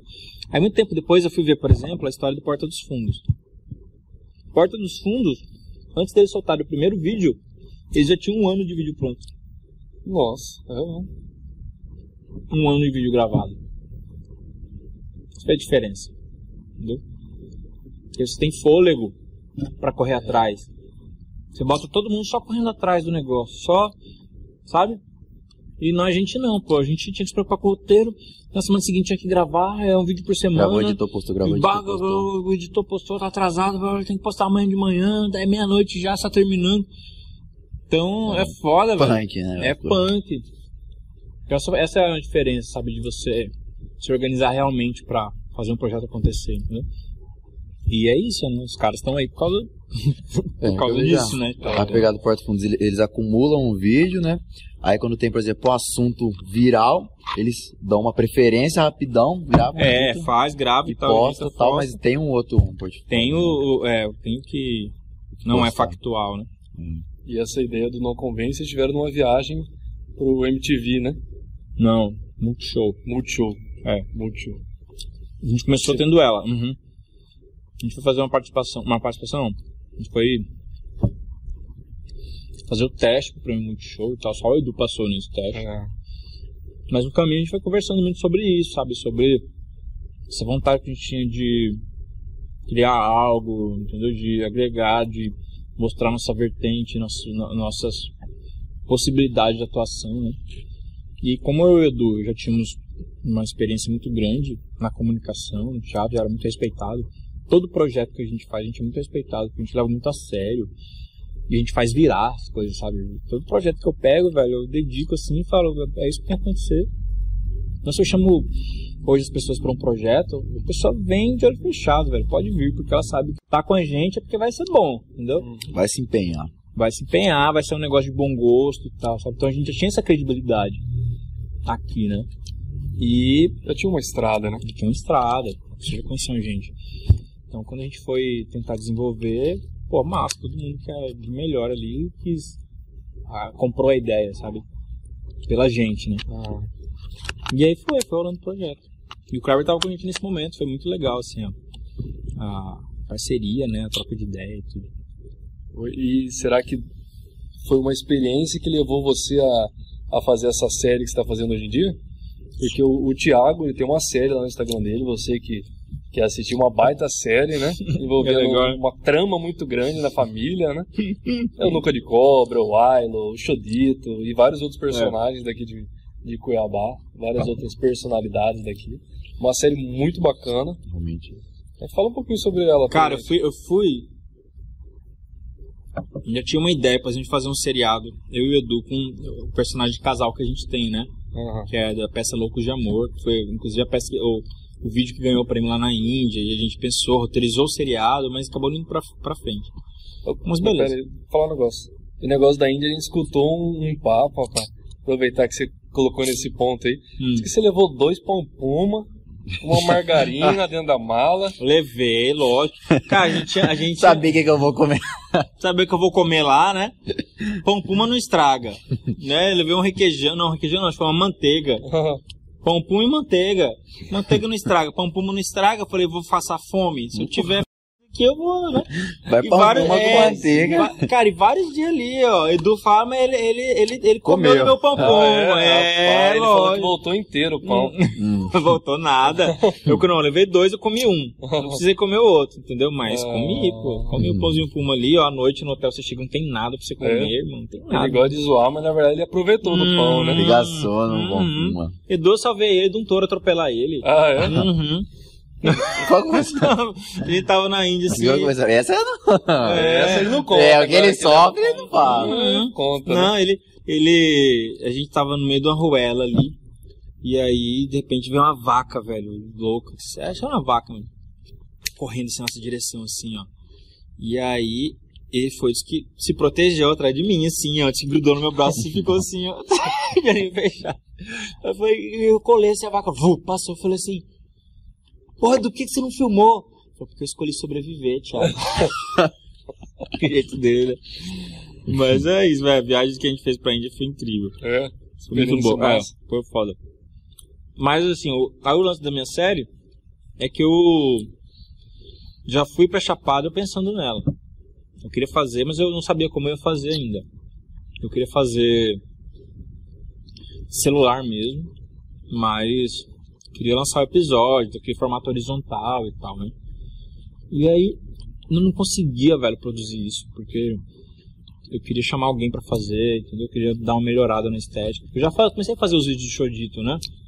Que ele... Quando eu criei o Iron, eu fiz muitos videozinhos dele, de sketches curtos, de um minuto, né? Uhum. E eu falei, cara, eu queria, queria alongar isso, né? Criar um enredo. Aí eu roteirizei mais ou menos por alto alguns episódios. E pensei, bom, é... Tem o Nuca de Cobra, né? Que eu já tinha pensado mais ou menos que ele ia entrar em determinado momento. Eu não sabia direito como ele ia ser, mas eu sabia que tinha mais ou menos aquela figura que eu ia usar pra incomodar o Ilon, que eu queria.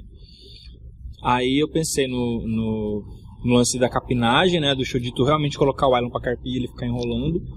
Que ia ser o primeiro episódio.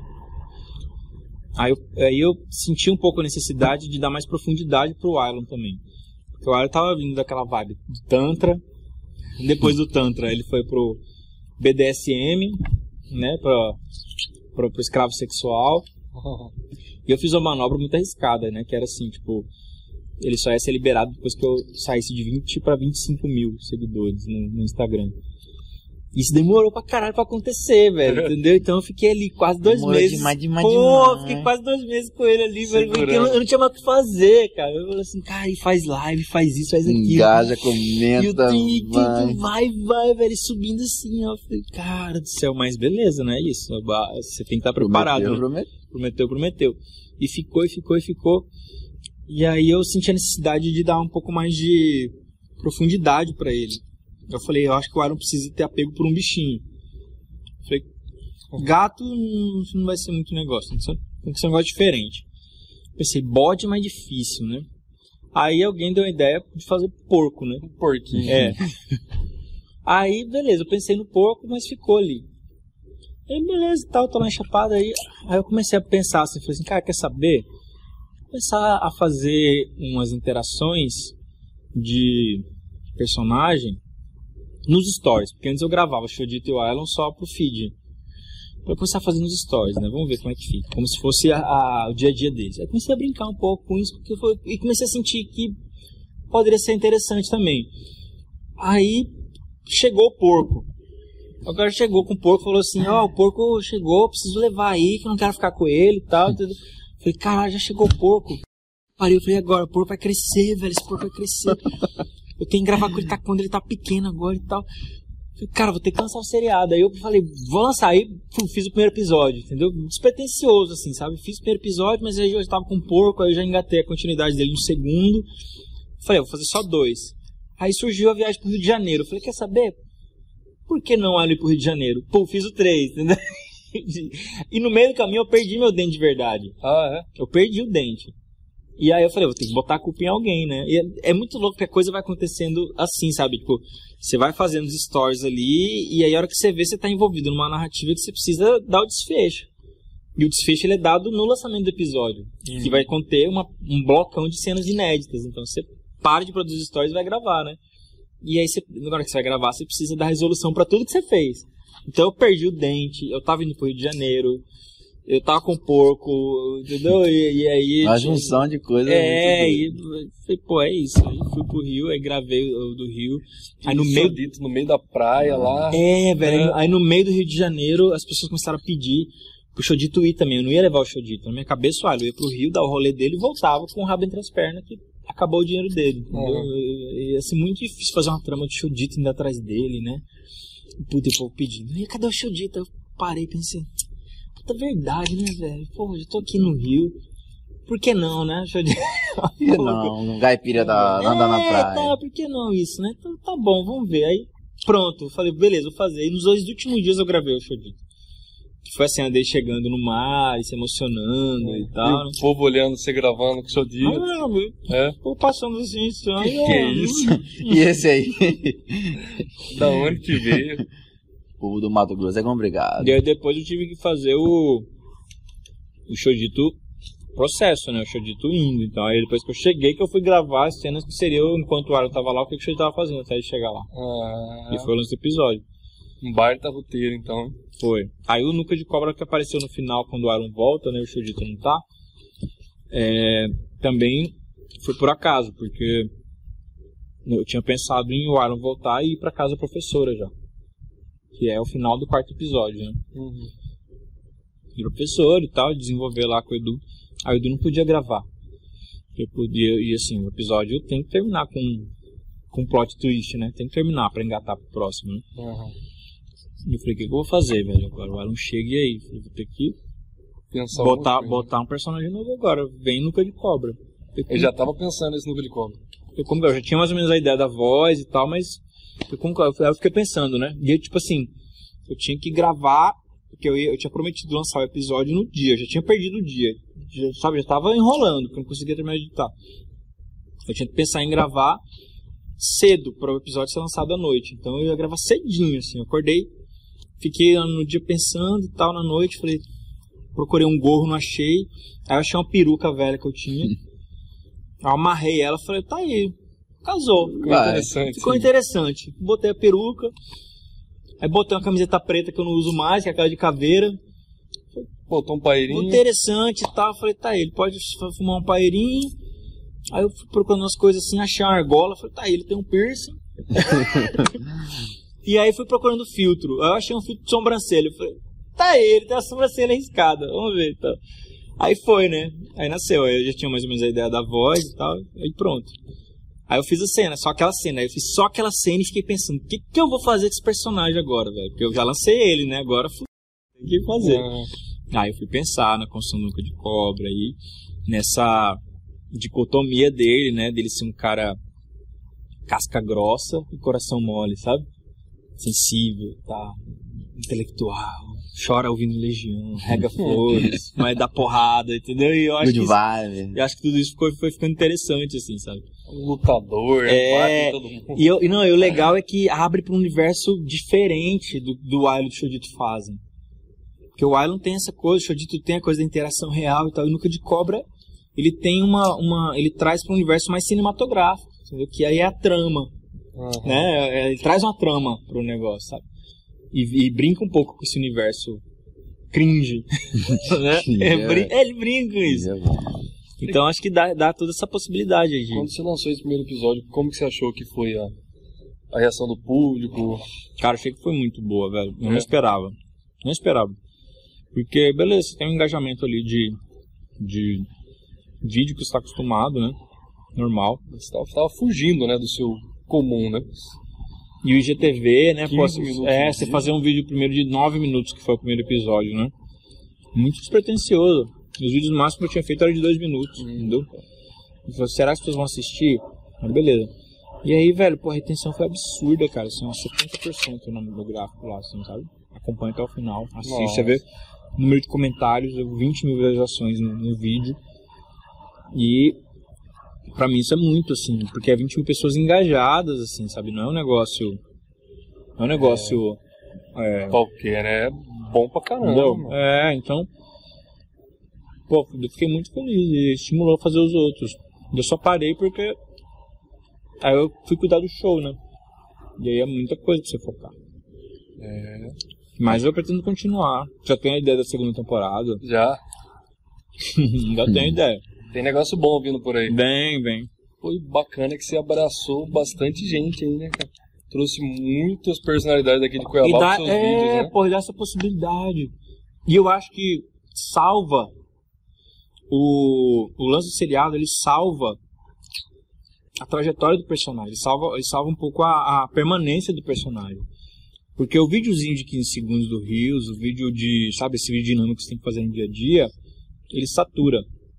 Mas o seriado não, porque você não está mexendo só com o personagem, com a piada, você está criando história. E a pessoa se conecta com a história, ela se conecta com aquela realidade, ela quer saber o que aconteceu. E ela isso se interessar mais. é, e isso faz as pessoas te acompanharem mais, criarem uma outra visão do personagem, entendeu? O Iron não é mais só o cara das cantadinhas e tal, do negócio do pagode. Não, ele, pô, ele sofreu porque ele perdeu um porco. Ele foi conhecer o Cristo, entendeu? Ele, Uhum. ele, ele tá devendo um cara, sabe? Você começa a criar outras conexões que faz a pessoa, pô, entrar no universo e dar mais vida longa pro personagem, entendeu? E o seriado, ele trazendo essa pegada de cinema, que é uma mistura muito louca, velho. É performance teatral, na realidade, né? Se misturar o personagem com a realidade. É o cinema, como o episódio fe- é feito. E é essa interação digital, que a pessoa ela escolhe através de uma enquete o enredo. Ela participa daquilo. Hum, E ela acompanha até determinado ponto. Depois daquilo, ela tem que esperar pra ver o que vai acontecer. Então é um processo muito doido, cara. trabalhoso. né? É, e é muito novo isso. É. Então é muito legal de Eu fazer. achei muito massa ter feito é, essa, esse, esse jeito de abraçar tudo o pessoal? Você divulgando a carreira da pessoa. Vai crescendo junto, né? É. É muito legal. Pô, essa parceria falta aqui. né? Sim. Bom, é isso, eu acho que a gente vai. Eu, assim, tô muito focado nos meus projetos, mas é porque eu. Por isso que eu vou, né? Ser individualista, mas ao mesmo tempo é, eu faço isso na medida do possível também, né? Eu acho que é isso. Desde o não convém a gente já faz isso, né? De dar espaço, de, né? Proporcionar essa troca. Mas ao mesmo E tempo. fica até diferente, né, cara? Porque você puxa o público do outro cara pra você. Né? Você bota o Também. cara participar de um determinado vídeo seu, você puxa o público dele. Também, também. A gente tem que ter esse, essa conexão. É, São várias formas de engajar. é. Todas as participações foram bacanas. Cada um tem seu, né? cada um Foi. tem seu jeito, sua característica. Foi, foi. que- Aí Botoff meio, mesmo começou a aparecer depois que apanhou do Nuca. Tomou um cacete, né? é, Foi engraçado aquela cena. Aquele dia lá foi Ah, foda. Porque foi difícil de gravar, cara. A gente gravou tudo aquilo lá em uma hora e meia, assim, mais ou menos. Caraca. é, eles falou.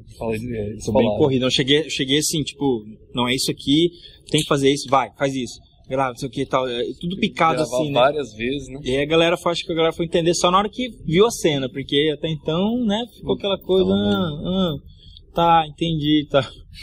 E Botoff com palpite pra caralho, "É, por que tem que ser Eu falei, não, Botoff, não. Não, eu já tenho a cena na minha cabeça, cara. Não, bebê, eu tô só dando sugestão aí, mas é só você falar que não quer. Beleza, eu não quero. Porra, cara, beleza. Ô, meu, que isso? Tirando o Tadinho. CPA. É, É, Botoff, eu gosto demais dele. Muito bom. Foi bacana. Foi essa par- Quem participou dessa cena foi o Kleber, Luiz e Botoff, né? E o VV? VV. VV, o. Foi É. massa. Foi um dia legal. Teve outro dia que participou o Xomano, né?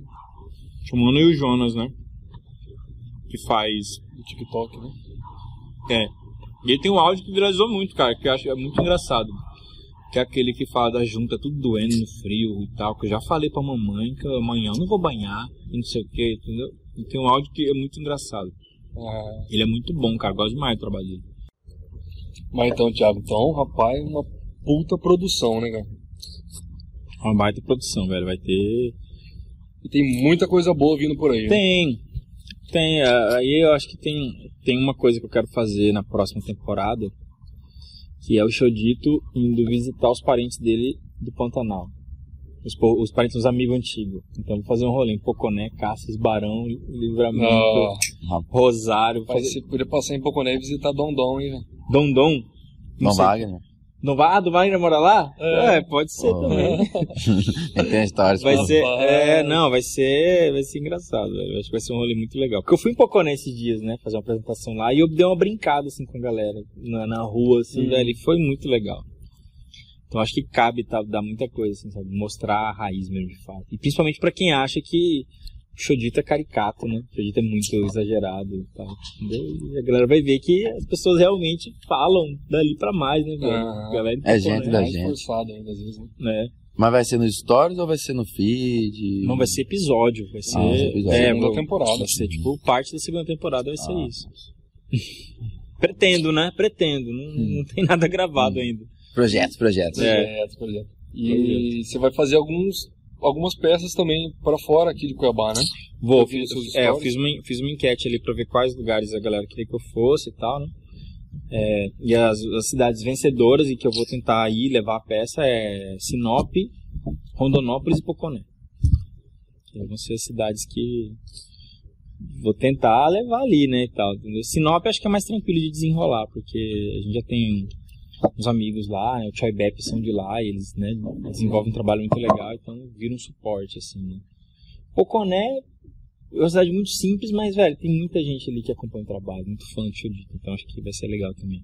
E Rondonópolis é uma cidade grande também, que dá pra, dá pra levar, né, já é acostumado, assim, já fez e em tal. alguns Nu- eu- só Sinop. Não, Poconé eu fiz também no Sesc, já fiz lá. Poconé e e Sinop eu já fiz. Aí, Poco... aí Sinop tem Lucas e Sorriso, que né, dá pra fazer também, fazer uma produção lá. Que aí que já, já é no caminho, né? Embalar uma turnê ali, né? É, mas essa é a ideia. Fazer a coisa girar, entendeu? Que seja ali pra, sei lá, 50 pessoas, não tem problema, sabe? Eu acho que o legal é caminhar com o projeto, né? É, Fazer. você esse- levar seus personagens pra É, todo o Mato, Mato Grosso. Grosso. Ainda mais nessas cidades como Poconé, Barão, Santo Antônio, que o cuiabanês, né? é, o Pantaneiro. O pantaneiro, é, ainda falado, acho que É. vai ficar bem mais... é, Vai. Vai ficar bem legal, que as pessoas, né? vai ficar A plateia legal. vai rir desse jeito, igual Vai. o Xodito tá. Vai, vai, vai tá ser- eu acho falando. que vai ser uma experiência incrível. Estou bem ansioso pra fazer ela. Esse- Pô. Ô, Thiago, vamos começar uma parte agora, um quadro que a gente tem aqui no canal que as pessoas mandam perguntas. Ah, verdade. Eu Beleza, vou abrir aqui. Beleza. Você que quer fazer uma pergunta para os nossos convidados, a gente sempre abre um ou dois dias antes de cada convidado no nosso Instagram. Instagram, Pé Rachado Podcast. Isso aí. Meu Deus. Aí? pergunta de- Ó, a primeira pergunta é o seguinte. É, Você tem algum processo criativo? Como que é o seu processo criativo na criação dos seus textos? Você tem alguma coisa, tipo, você para, concentra, tem um Sim, um tem, ritual. tem, tem- ritual. tem muita coisa que eu vou tendo insight e eu vou gravando áudio, vou conversando. Eu gosto de um processo criativo coletivo. Se eu tô pensando num texto, eu compartilho a ideia com as pessoas mais próximas, falo, "Eu tô precisando de uma piada assim e tal. E pego feedback daquilo, entendeu? Faço um negócio, ou às vezes numa roda eu solto, sabe? Fico brincando com isso e construindo repertório. E aí, às vezes as pessoas falam, pô, isso é massa e tal, e dão uma ideia complementar, e eu, puta, legal pra caralho.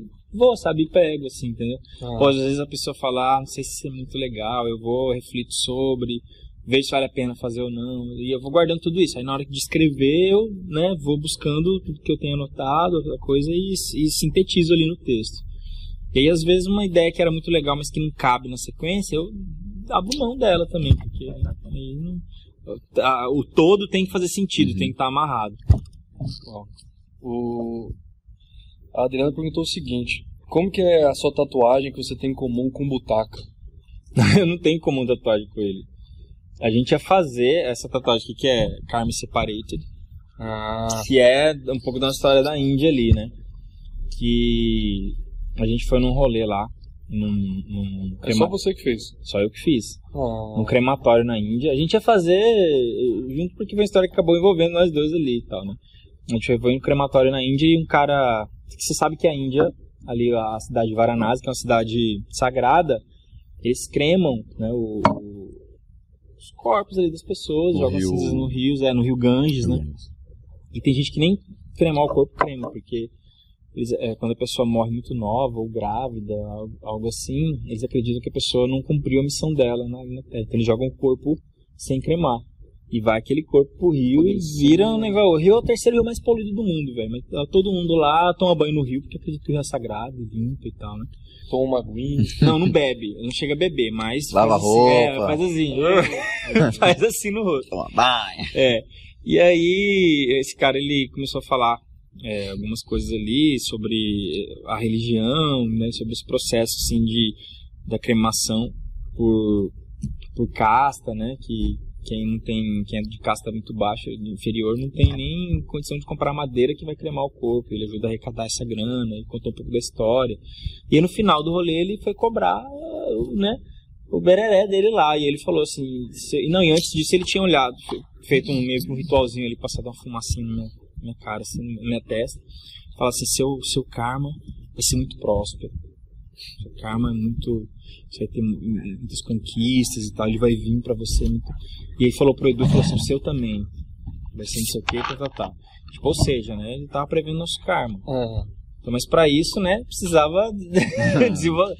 Aí ele falou assim, então tá, o seu, o seu karma ficou, sei lá, 300 rúpias, que sei lá, era 70 reais, algo assim, entendeu? Aí eu, aí eu falei assim, meu Deus, ficou muito caro isso aí, velho. Não, não, cara, tá muito caro. Não, ah, mas e aí, Thiago? Falei, não, fala que tem só 40.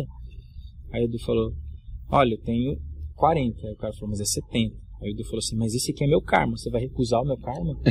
Aí o cara falou assim, eu aceito seu karma. Aí virou pra mim e falou assim, agora o seu. Eu falei, o meu tá junto com o dele. É 20, Aí o cara falou assim, não, não, não, karma e separated. e aí, não, meu tá junto, é together, together. e ele, não, é separado. Aí ele ficou meio puto e falou assim, karma é separado. E virou as costas e foi embora. A gente ficou com essa frase, né, brincando com ela. Depois a gente começou a perceber umas, uma- umas coisas acontecendo que realmente traduziam isso, sabe? E que acabam sintetizando a nossa vida, entendeu? Tipo, é, eu fui. é, a gente tinha uma festa pra ir, eu passei mal no hotel e ele foi. E eu não fui. Ou seja, o karma é separado. Aí a gente tava carregando a mala, eu tava com várias malas, tava carregando as minhas, e ele tava com uma enorme que tava muito pesada, ele não conseguia carregar, e, e puxando aquele paralelepípedo, uma função, e eu não podia ajudar ele. E ele falou, velho, o karma é separado, velho, não tem essa. Aí ficou nessa. E aí ficamos nessa. E aí, depois se trazendo isso para uma coisa mais profunda, né? E indo ver sobre o que o significado do karma, o karma ele é uma constante que equilibra uma existência na outra. Então, o que você vive nessa existência, você é plenamente responsável pelos seus desejos, pelos pensamentos, pelas suas emoções, pelos seus atos. E tudo isso vai mapear uma próxima existência que vai equilibrar essa, sabe? Por um processo de evolução. Então, não necessariamente o karma é uma coisa ruim ou boa, é só uma constante que faz a- a- o seu espírito evoluir através das existências que você tem. Então, acaba sendo um- uma coisa interessante, né? E aí a gente tatuou essa frase. Só que a gente ia tatuar junto essa frase. Mas como o karma é separado, eu tatuei a minha e o Edu acabou tatuando a dele, entendeu? Isso a história. É massa, hein? Que experiência doida, né? É. Ó, a Carol perguntou o seguinte. Todo mundo chipava você com a Ana Rafaela cantora. O que que rolou? Ah, é uma coisa pessoal, né? pô? Ah, pessoal? É, ué. a gente, a gente Terminou, era namorado e terminou. terminamos, mano. É isso aí. Ah, é, você chegou a namorar a Ana Ah, a Rafaela? gente namorou sete anos, pô. Ah, a Ana Rafaela que ela participou do... Sim, Hum. eu cuidei da carreira dela durante todo esse período. A gente fez um trabalho lindo. A gente é amigo hoje e tal. Bacana. É, a Terminou. gente, a gente produziu dois discos, um tá pra lançar, e eu ainda sou produtor do disco, ainda a gente, né? Tem um, um laço, assim, sabe, de. Se desligar 100%. Não, nem quero, ela é uma pessoa muito especial, assim, sabe, na minha vida. E a gente teve esse. é, esse trabalho, né, cara, assim, que, pô, o trabalho artístico é muito difícil de desenrolar, então a gente esforçou demais pra, pra fazer as coisas, assim, que foram sendo feitas na carreira dela, né, mudamos pra São Paulo, fomos atrás, sabe, de muita coisa, de, de investimento, de patrocínio, gastamos grana fazendo disco e tal, e o disco ficou lindo. Aí veio a pandemia, veio todas essas coisas que acabaram dando esse hiato, né, em, em todo, todo o rolê artístico, né. E agora que as coisas estão voltando e a gente está avaliando esse momento de trabalhar esse lançamento do disco, né, e, e dar uma retomada nas coisas, na carreira, nos shows, entendeu? Então, assim, esse é o processo, faz parte, né, da vida, né? Acontece. Tudo tem um meio, começo meio. O Daniel perguntou o seguinte, com quantos anos você descobriu o seu talento na atuação? Cara, acho que quando eu comecei a fazer teatro, assim, eu senti a, a... Você sente, né, que você atua, você entra e você sente uma energia do público, né? Você sente que contagia, você sente que, pô, isso aqui é legal, eu tenho facilidade com isso. Foi ali com 14, 15 anos, eu, eu descobri minha veia cômica, assim, sabe? Pra 14 atuar. anos. 14, 15 anos. Sua família sempre apoiou. Minha mãe sempre apoiou. Muito importante. Meus pais são separados. Na verdade, nem chegaram a casar e tal, normal, né? Tenho um- uma relação com meu pai, né? Tem outra família, tudo gente, né? É bem próximo. Mas eu fui criado pela minha mãe. E assim, minha mãe é artista também, né? nem pinta desenha, ela é chapeleira hoje, ela tem um ateliê de chapéu. Ah, E é, assim, ela fez um trabalho incrível. Vai fazer uma exposição de arte agora, que ela foi classificada, tá bem feliz, sabe? Então ela sempre teve esse. Meu pai também, meu pai já foi músico de barzinho, já tocou, toca muito bem violão. você vem de uma família com uma veia artística É, aí, eu né? venho, tem cara. Minha, fugir, minha mãe foi não. fundamental, assim, nesse processo. Ela sempre, sempre, sempre me apoiou. Sempre com aquela preocupação também, de, pô, você tem que formar, você tem que, né? Mas, sempre me apoiou. Coisa boa, hein? Ó, a Eliana perguntou o seguinte: você já foi chamado pra fazer alguma novela? Ou você tem vontade de fazer uma novela, um filme? Tenho, tenho vontade. Filme eu já fiz ponta, assim, tal, mas nunca, fui chamado, assim, pra um grande papel, sabe? E novela, Já fez participação em filmes? fiz. Fiz participação no Rondon, fiz participação em curta, né? São pontas, assim, né? Nada Uhum. muito grande. Figurante. né? É, figurando. Eu tive até fala, assim, mas é uma falinha. Ele foi por ali. Tipo, uma coisa assim. Mas é, ah, é um sonho, né, velho? Você, pô, ser chamado por um projeto grande, a repercussão nacional, é lógico, né? Faz parte, mas isso aí. Eu acho que a internet hoje ela dá esse. Esse alcance. É, esse alcance, né? essa liberdade pra você É ser visto e fazer uma coisa que gosta, inclusive, né? Porque antigamente pessoas daqui não eram vistos como hoje, né? Não, você dependia Teria muito. que morar numa grande É. metrópole aí. Dependia muito disso. Hoje não, hoje a internet democratizou isso aí, né? Embora você tenha a indústria ali do, do entretenimento fazendo a máquina girar, botando grana e, e- e emplacando o que é do, do desejo financeiro deles, você tem por outro lado essa possibilidade de construir o melhor cliente que é o público, né? que é a audiência. E quanto mais você vai construindo e estabelecendo uma audiência, mais você vai se tornando relevante a ponto da indústria começar a te enxergar. E é esse o ponto, né? É essa a porta de entrada hoje. É. Eu fiquei até sabendo que, que deu uma, uma ajuda boa pro seu Instagram. Teve um.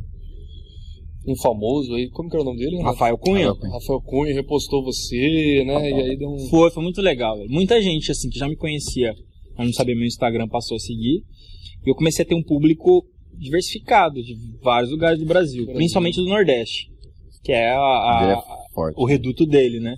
Mas de Minas, de Goiás, do Rio de Janeiro, São Paulo e tal, geral. E o mais legal é que as pessoas conseguiram entender o universo, que era uma preocupação que eu tinha, né?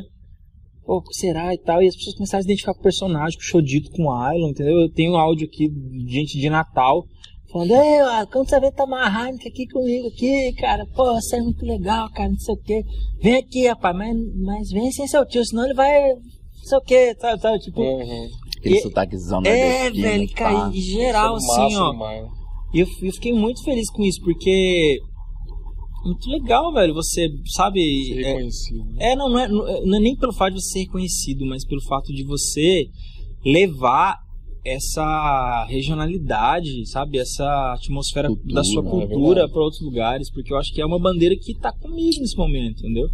Eu sou uma das pessoas que sustenta essa bandeira, porque eu sou dessa geração aqui e tô fazendo esse trabalho. Eu vou entregar em determinado momento essa bandeira para alguém que tá vindo. Mas eu tenho que fazer o máximo para levar ela, sabe? Para fazer, para romper essas fronteiras, entendeu? Então, assim, o meu, meu propósito é esse. Não, é verdade. Você faz um trabalho muito bacana aí, levando a cultura cuiabana. A gente até participou de um programa agora no, no início do mês, o programa Veracidade, do Luiz Poção, Hum. e aí a gente discutiu sobre isso. E a gente falou de você lá. Falou? Não, a gente falou que você leva esse questão do cuiabanês, né? Uhum. E como que o humor facilita, né? Essa propagação, Sim. né? esse retorno dessa nossa cultura. né, Demais, né? A nossa, o nosso linguajar, a nossa, a nossa gente é muito humorada, sabe? E aí é isso, sintetizar isso através da arte é um desafio, mas é uma coisa também que quando você consegue, você, velho, você arrebata as pessoas. O Pantaneiro, ele é foda, velho, né? Ele, ele traz isso, assim, ele é muito carismático. É verdade. É isso. O que mais? Tem mais aí? Ó, a Eduarda quer o seguinte, quer que você dá a palhinha do Moreno do Baguncinha. Opa, agora. E essa, Essa é braba, hein? Essa é boa. essa esquece. Morena, ô moreninha, quero te levar no baguncinha. Ah, morena, vem comigo, vem. Vamos comer um baguncinha duro de morena. Ô moreninha,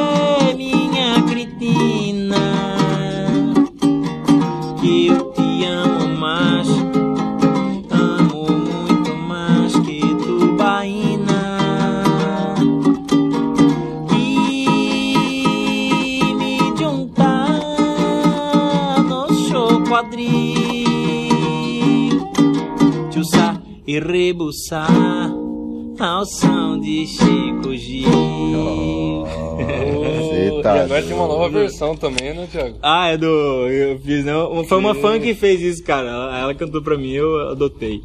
Que é a, é a versão do Moreno, ô Moreninho, quero te levar no espetinho.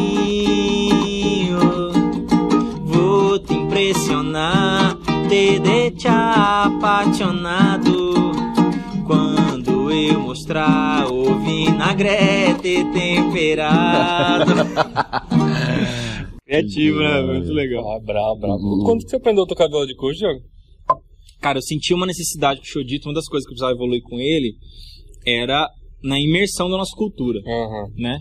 Ele tinha uma pegada ribeirinha, uma coisa assim, e eu queria falar do linguajar e falar da música e tal. E eu falei, cara, eu- e um dos meus melhores amigos, que é o Daniel Tetira, ele falou, cara, que o tinha que tocar viola de coxo. Eu ficava, será, velho? É, cara, e tal. Eu falei, beleza, vou aprender essa parada. né? Aí eu fui, fui estudar com a Bel, fui dar uma, uma olhada. A Bel de Anjos que me ensinou os primeiros acordes, né? Contou um pouco sobre a história da viola de coxo. porque A Bel é outra pessoa que vocês têm que trazer aqui Abel. que é Abel de Anjos, que é um grande responsável pela nossa história musical, velho. Ele é, assim, professor de música da FMT, um cara que é uma enciclopédia viva, assim, e ele Então, é o maior, convite, então. ele é o maior pesquisador da, da viola de coxo É Abel como? do mundo, é. Abel? Abel de Anjos. Abel de Anjos. É. Fica o convite do Abel de Anjos para estar presente aqui no Pé Rachado. Podcast. Abel, um abraço pra você, meu amigo. Amo você, você é foda. E ele me falou sobre a viola de coxo, ensinou uns acordes e tal, né? E aí foi, foi rolando. Aí eu aprendi, não, não acho que ela é tão difícil, mas eu, eu toco poucos acordes nela, mas é o suficiente, sabe? Porque a Uhum. música ela tem essa, essa coisa da, da tríade, né? As três notas quase universais ali. Qualquer. Você consegue Encaixar, né? produzir. pra desenrolar. É, dá pra desenrolar, entendeu? E aí eu, eu aprendi umas seis, sete notas assim que eu vou brincando, né? E, e fazendo a coisa acontecer, entendeu? E aí foi rolando as composições. Mas Tem muita música que escreveu aí, né? cara? tem muita música. E aí eu fui, fiz isso, fui estudar e, e com o objetivo assim de de não, a meu- minha preocupação era não usar a viola de coxo como um apoio pro universo que eu queria apresentar, sabe? Por exemplo, tipo, ah, eu sou um ribeirinho, vou aqui, ó, aqui é a viola de coxo, mas eu não sei tocar nada, eu não sei usar a viola de coxo, eu não sei usar um instrumento. Não, então eu estou usando um instrumento como, a- como sabe, como é, como muleta pro, pro meu trabalho. Não é isso. Eu tenho que servir o instrumento, sabe? Eu tenho que servir o, o que ele significa, o que ele representa. Então eu quis aprender para compor, para fazer a coisa acontecer de uma maneira, né? Na raiz da coisa, assim, sabe? Então acho que esse foi o lance. Pô, massa, hein? E é isso, aí a Nossa. viola. A mesma coisa com o cavaquinho, né? Eu aprendi funcionalmente. Cavaquinho ainda, né? Cavaquinho é difícil pra caralho, velho. Cavaquinho. É.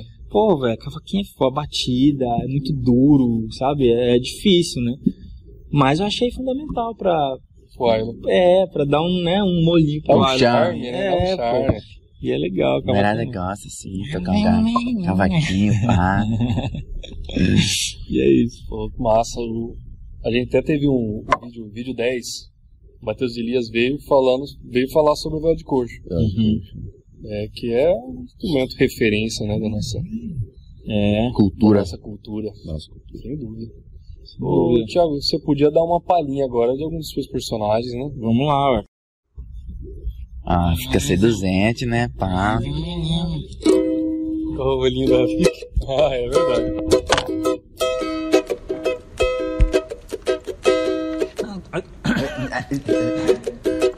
É que a bebida não é Heineken, né?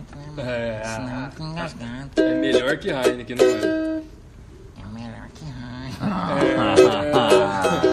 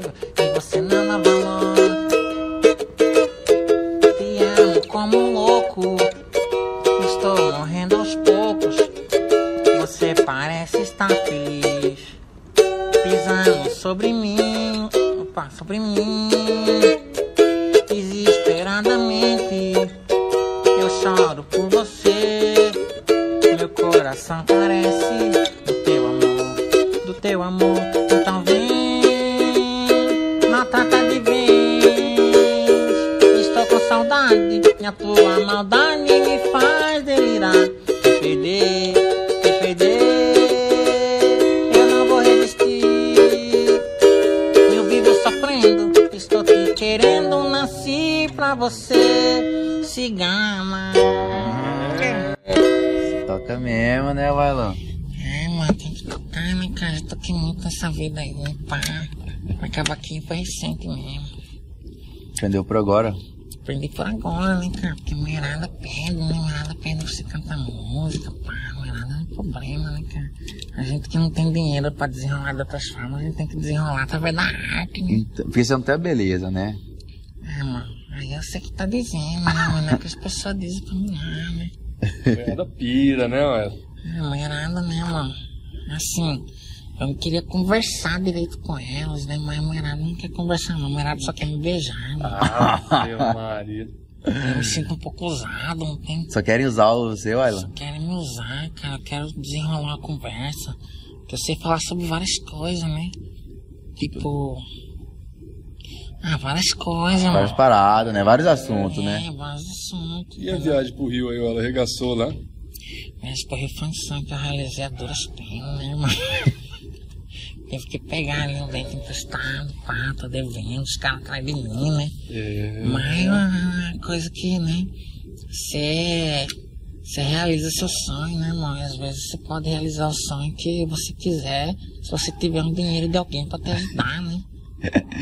Porque é? às vezes o sonho da gente custa caro, Tá, né? cara, você tem que achar outros meios, né? Tem que achar outro meio. Eu pego o dinheiro emprestado, né, irmão? Mas você pegou o arcanjo?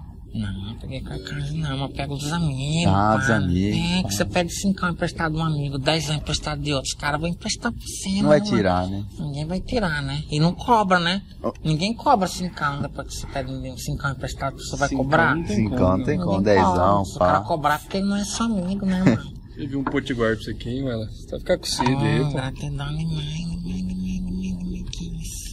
Você tá doido. Igual do shopping, Wailon. Ave Maria. Mas qual que é, ué? Você chega assim na mulherada assim, qual que é o papo? Você tá numa festa. Primeiro de tudo é o olhar, né, irmão? Você tem que olhar pra ela no olhar 180, né? Que é esse aqui, né?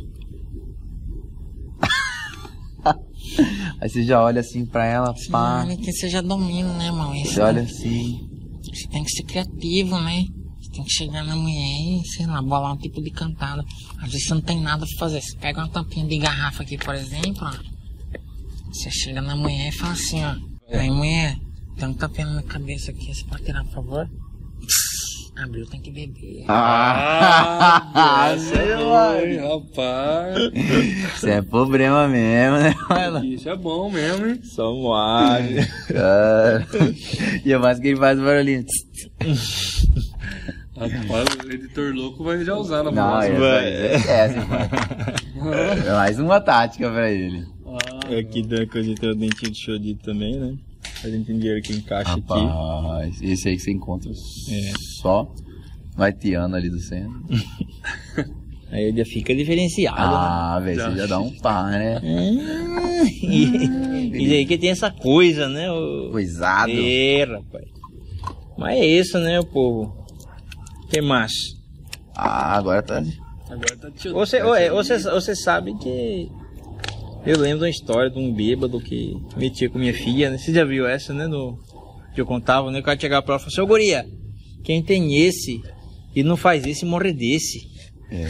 E ela chegou e falou assim pra mim, papai, o cara chegou lá pra mim e falou assim, guria, quem tem esse e não faz esse, morre desse. Aí eu cheguei, nós vamos ver e tal. Eu fui lá e ele foi lá e falou pra ela, ô guria, quem tem esse não faz esse, morre desse. Eu falei, quem tem esse e não tem esse, morre desse. Não tem jeito, né? Não tem jeito. É, é jeito pra fugir. É, Tio Dito, e aí, Tio Dito, tá atrás de... Quem vai, acredito? Tô atrás de Wilo? É, tá atrás do ar, Tio Dito. Ah, minha filha, é difícil, né? O menino é cretino demais, eu não sei mais o que fazer. Eu vou matar ele. Não dá, Espancar né? ele. Espancar ele. Não, o povo, o povo salva ele. Toda vez eu falo, tem que dar um castigo pra Wilo. Eu vou, proponho o castigo, o povo fala, não, deixa o Não faz isso. Não faz isso. Agora é tão gente boa. É, a isso. mulherada sem futuro, a mulherada cretina, aí não dá, aí é difícil mesmo. Aí não tem jeito, né? Não, não Mas uma hora jeito. você pega ele. Uma hora eu pego ele, Deus Você quiser. Panha ele. Hora uma hora eu panho ele, ele vai pagar tudo que ele fez pra mim. De Maria E eu vou vender pimbolim, vou vender o porco, Ah, Ah, não faz isso. vou vender o porco, porque eu não aguento mais aquele porco. Todo dia tem que dar comida pra aquele porco.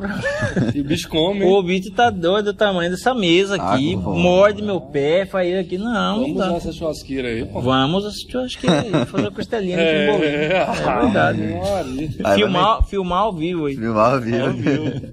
Pô, Show demais, hein, Thiago? Parabéns por esse personagem. Obrigado. Valeu. Demais. É isso aí, né, gente? A gente vai, vai, vai brincando aí com, com o que a gente encontra pelo caminho, né? E deixando a coisa rolar e tal. E eu acho que, que é isso que é o segredo da coisa, né? Não, é verdade. Você É que, verdade. que quer seguir o Thiago nas redes sociais, vamos deixar o arroba dele aqui embaixo, junto com o nosso arroba, certo? É, os nossos patrocinadores também estarão na arroba, estão tudo aqui na descrição. Gostaria de agradecer novamente ao nosso Show Potiguar, nosso restaurante Essência Cuiabana e a nossa água puríssima, Nossa, água mano. É isso aí, gente. Obrigado aí pelo apoio. a nossa parceira da estética também, Michelin Livre. Ah, é verdade, certo. verdade, verdade. Vou lá fazer minha massagem. Dá pra fazer Oh. massagem. Oh, Hum. Coisa boa, coisa É. boa. Deixar a palavra com você agora, Thiago. É isso, gente. tudo. Pô, agradeço aí a audiência, agradeço o convite dessa galera massa aí que tá aí realizando esse trabalho incrível de registro né, da nossa cabaninha, da nossa cultura e fazendo esse esforço, porque a gente sabe que não é fácil, que precisa dedicar tempo, precisa pensar, fazer roteiro, convidar, reunir, sabe? E é, é muito legal que a gente consiga é, dar vida longa a isso, né? Com audiência, com apoio, com, com carinho, né? Com manifestação, porque eu acho que é isso que faz a, a coisa girar, a cultura girar, sabe? Então eu sou muito grato aí por todo mundo que me acompanha também e deixo esse convite aí para você que está assistindo continuar assistindo, divulgando é, esse podcast aqui que é muito legal, muito incrível e, e é isso. E seguindo o Thiagão nas redes sociais dele também. Também, tamo É. junto. Se você curtiu, deixa o like, comenta. Segue a gente no Instagram. Segue o Thiago no Instagram. É isso. E é isso aí. Valeu, rapaziada. Beijo no cesso. Tamo junto.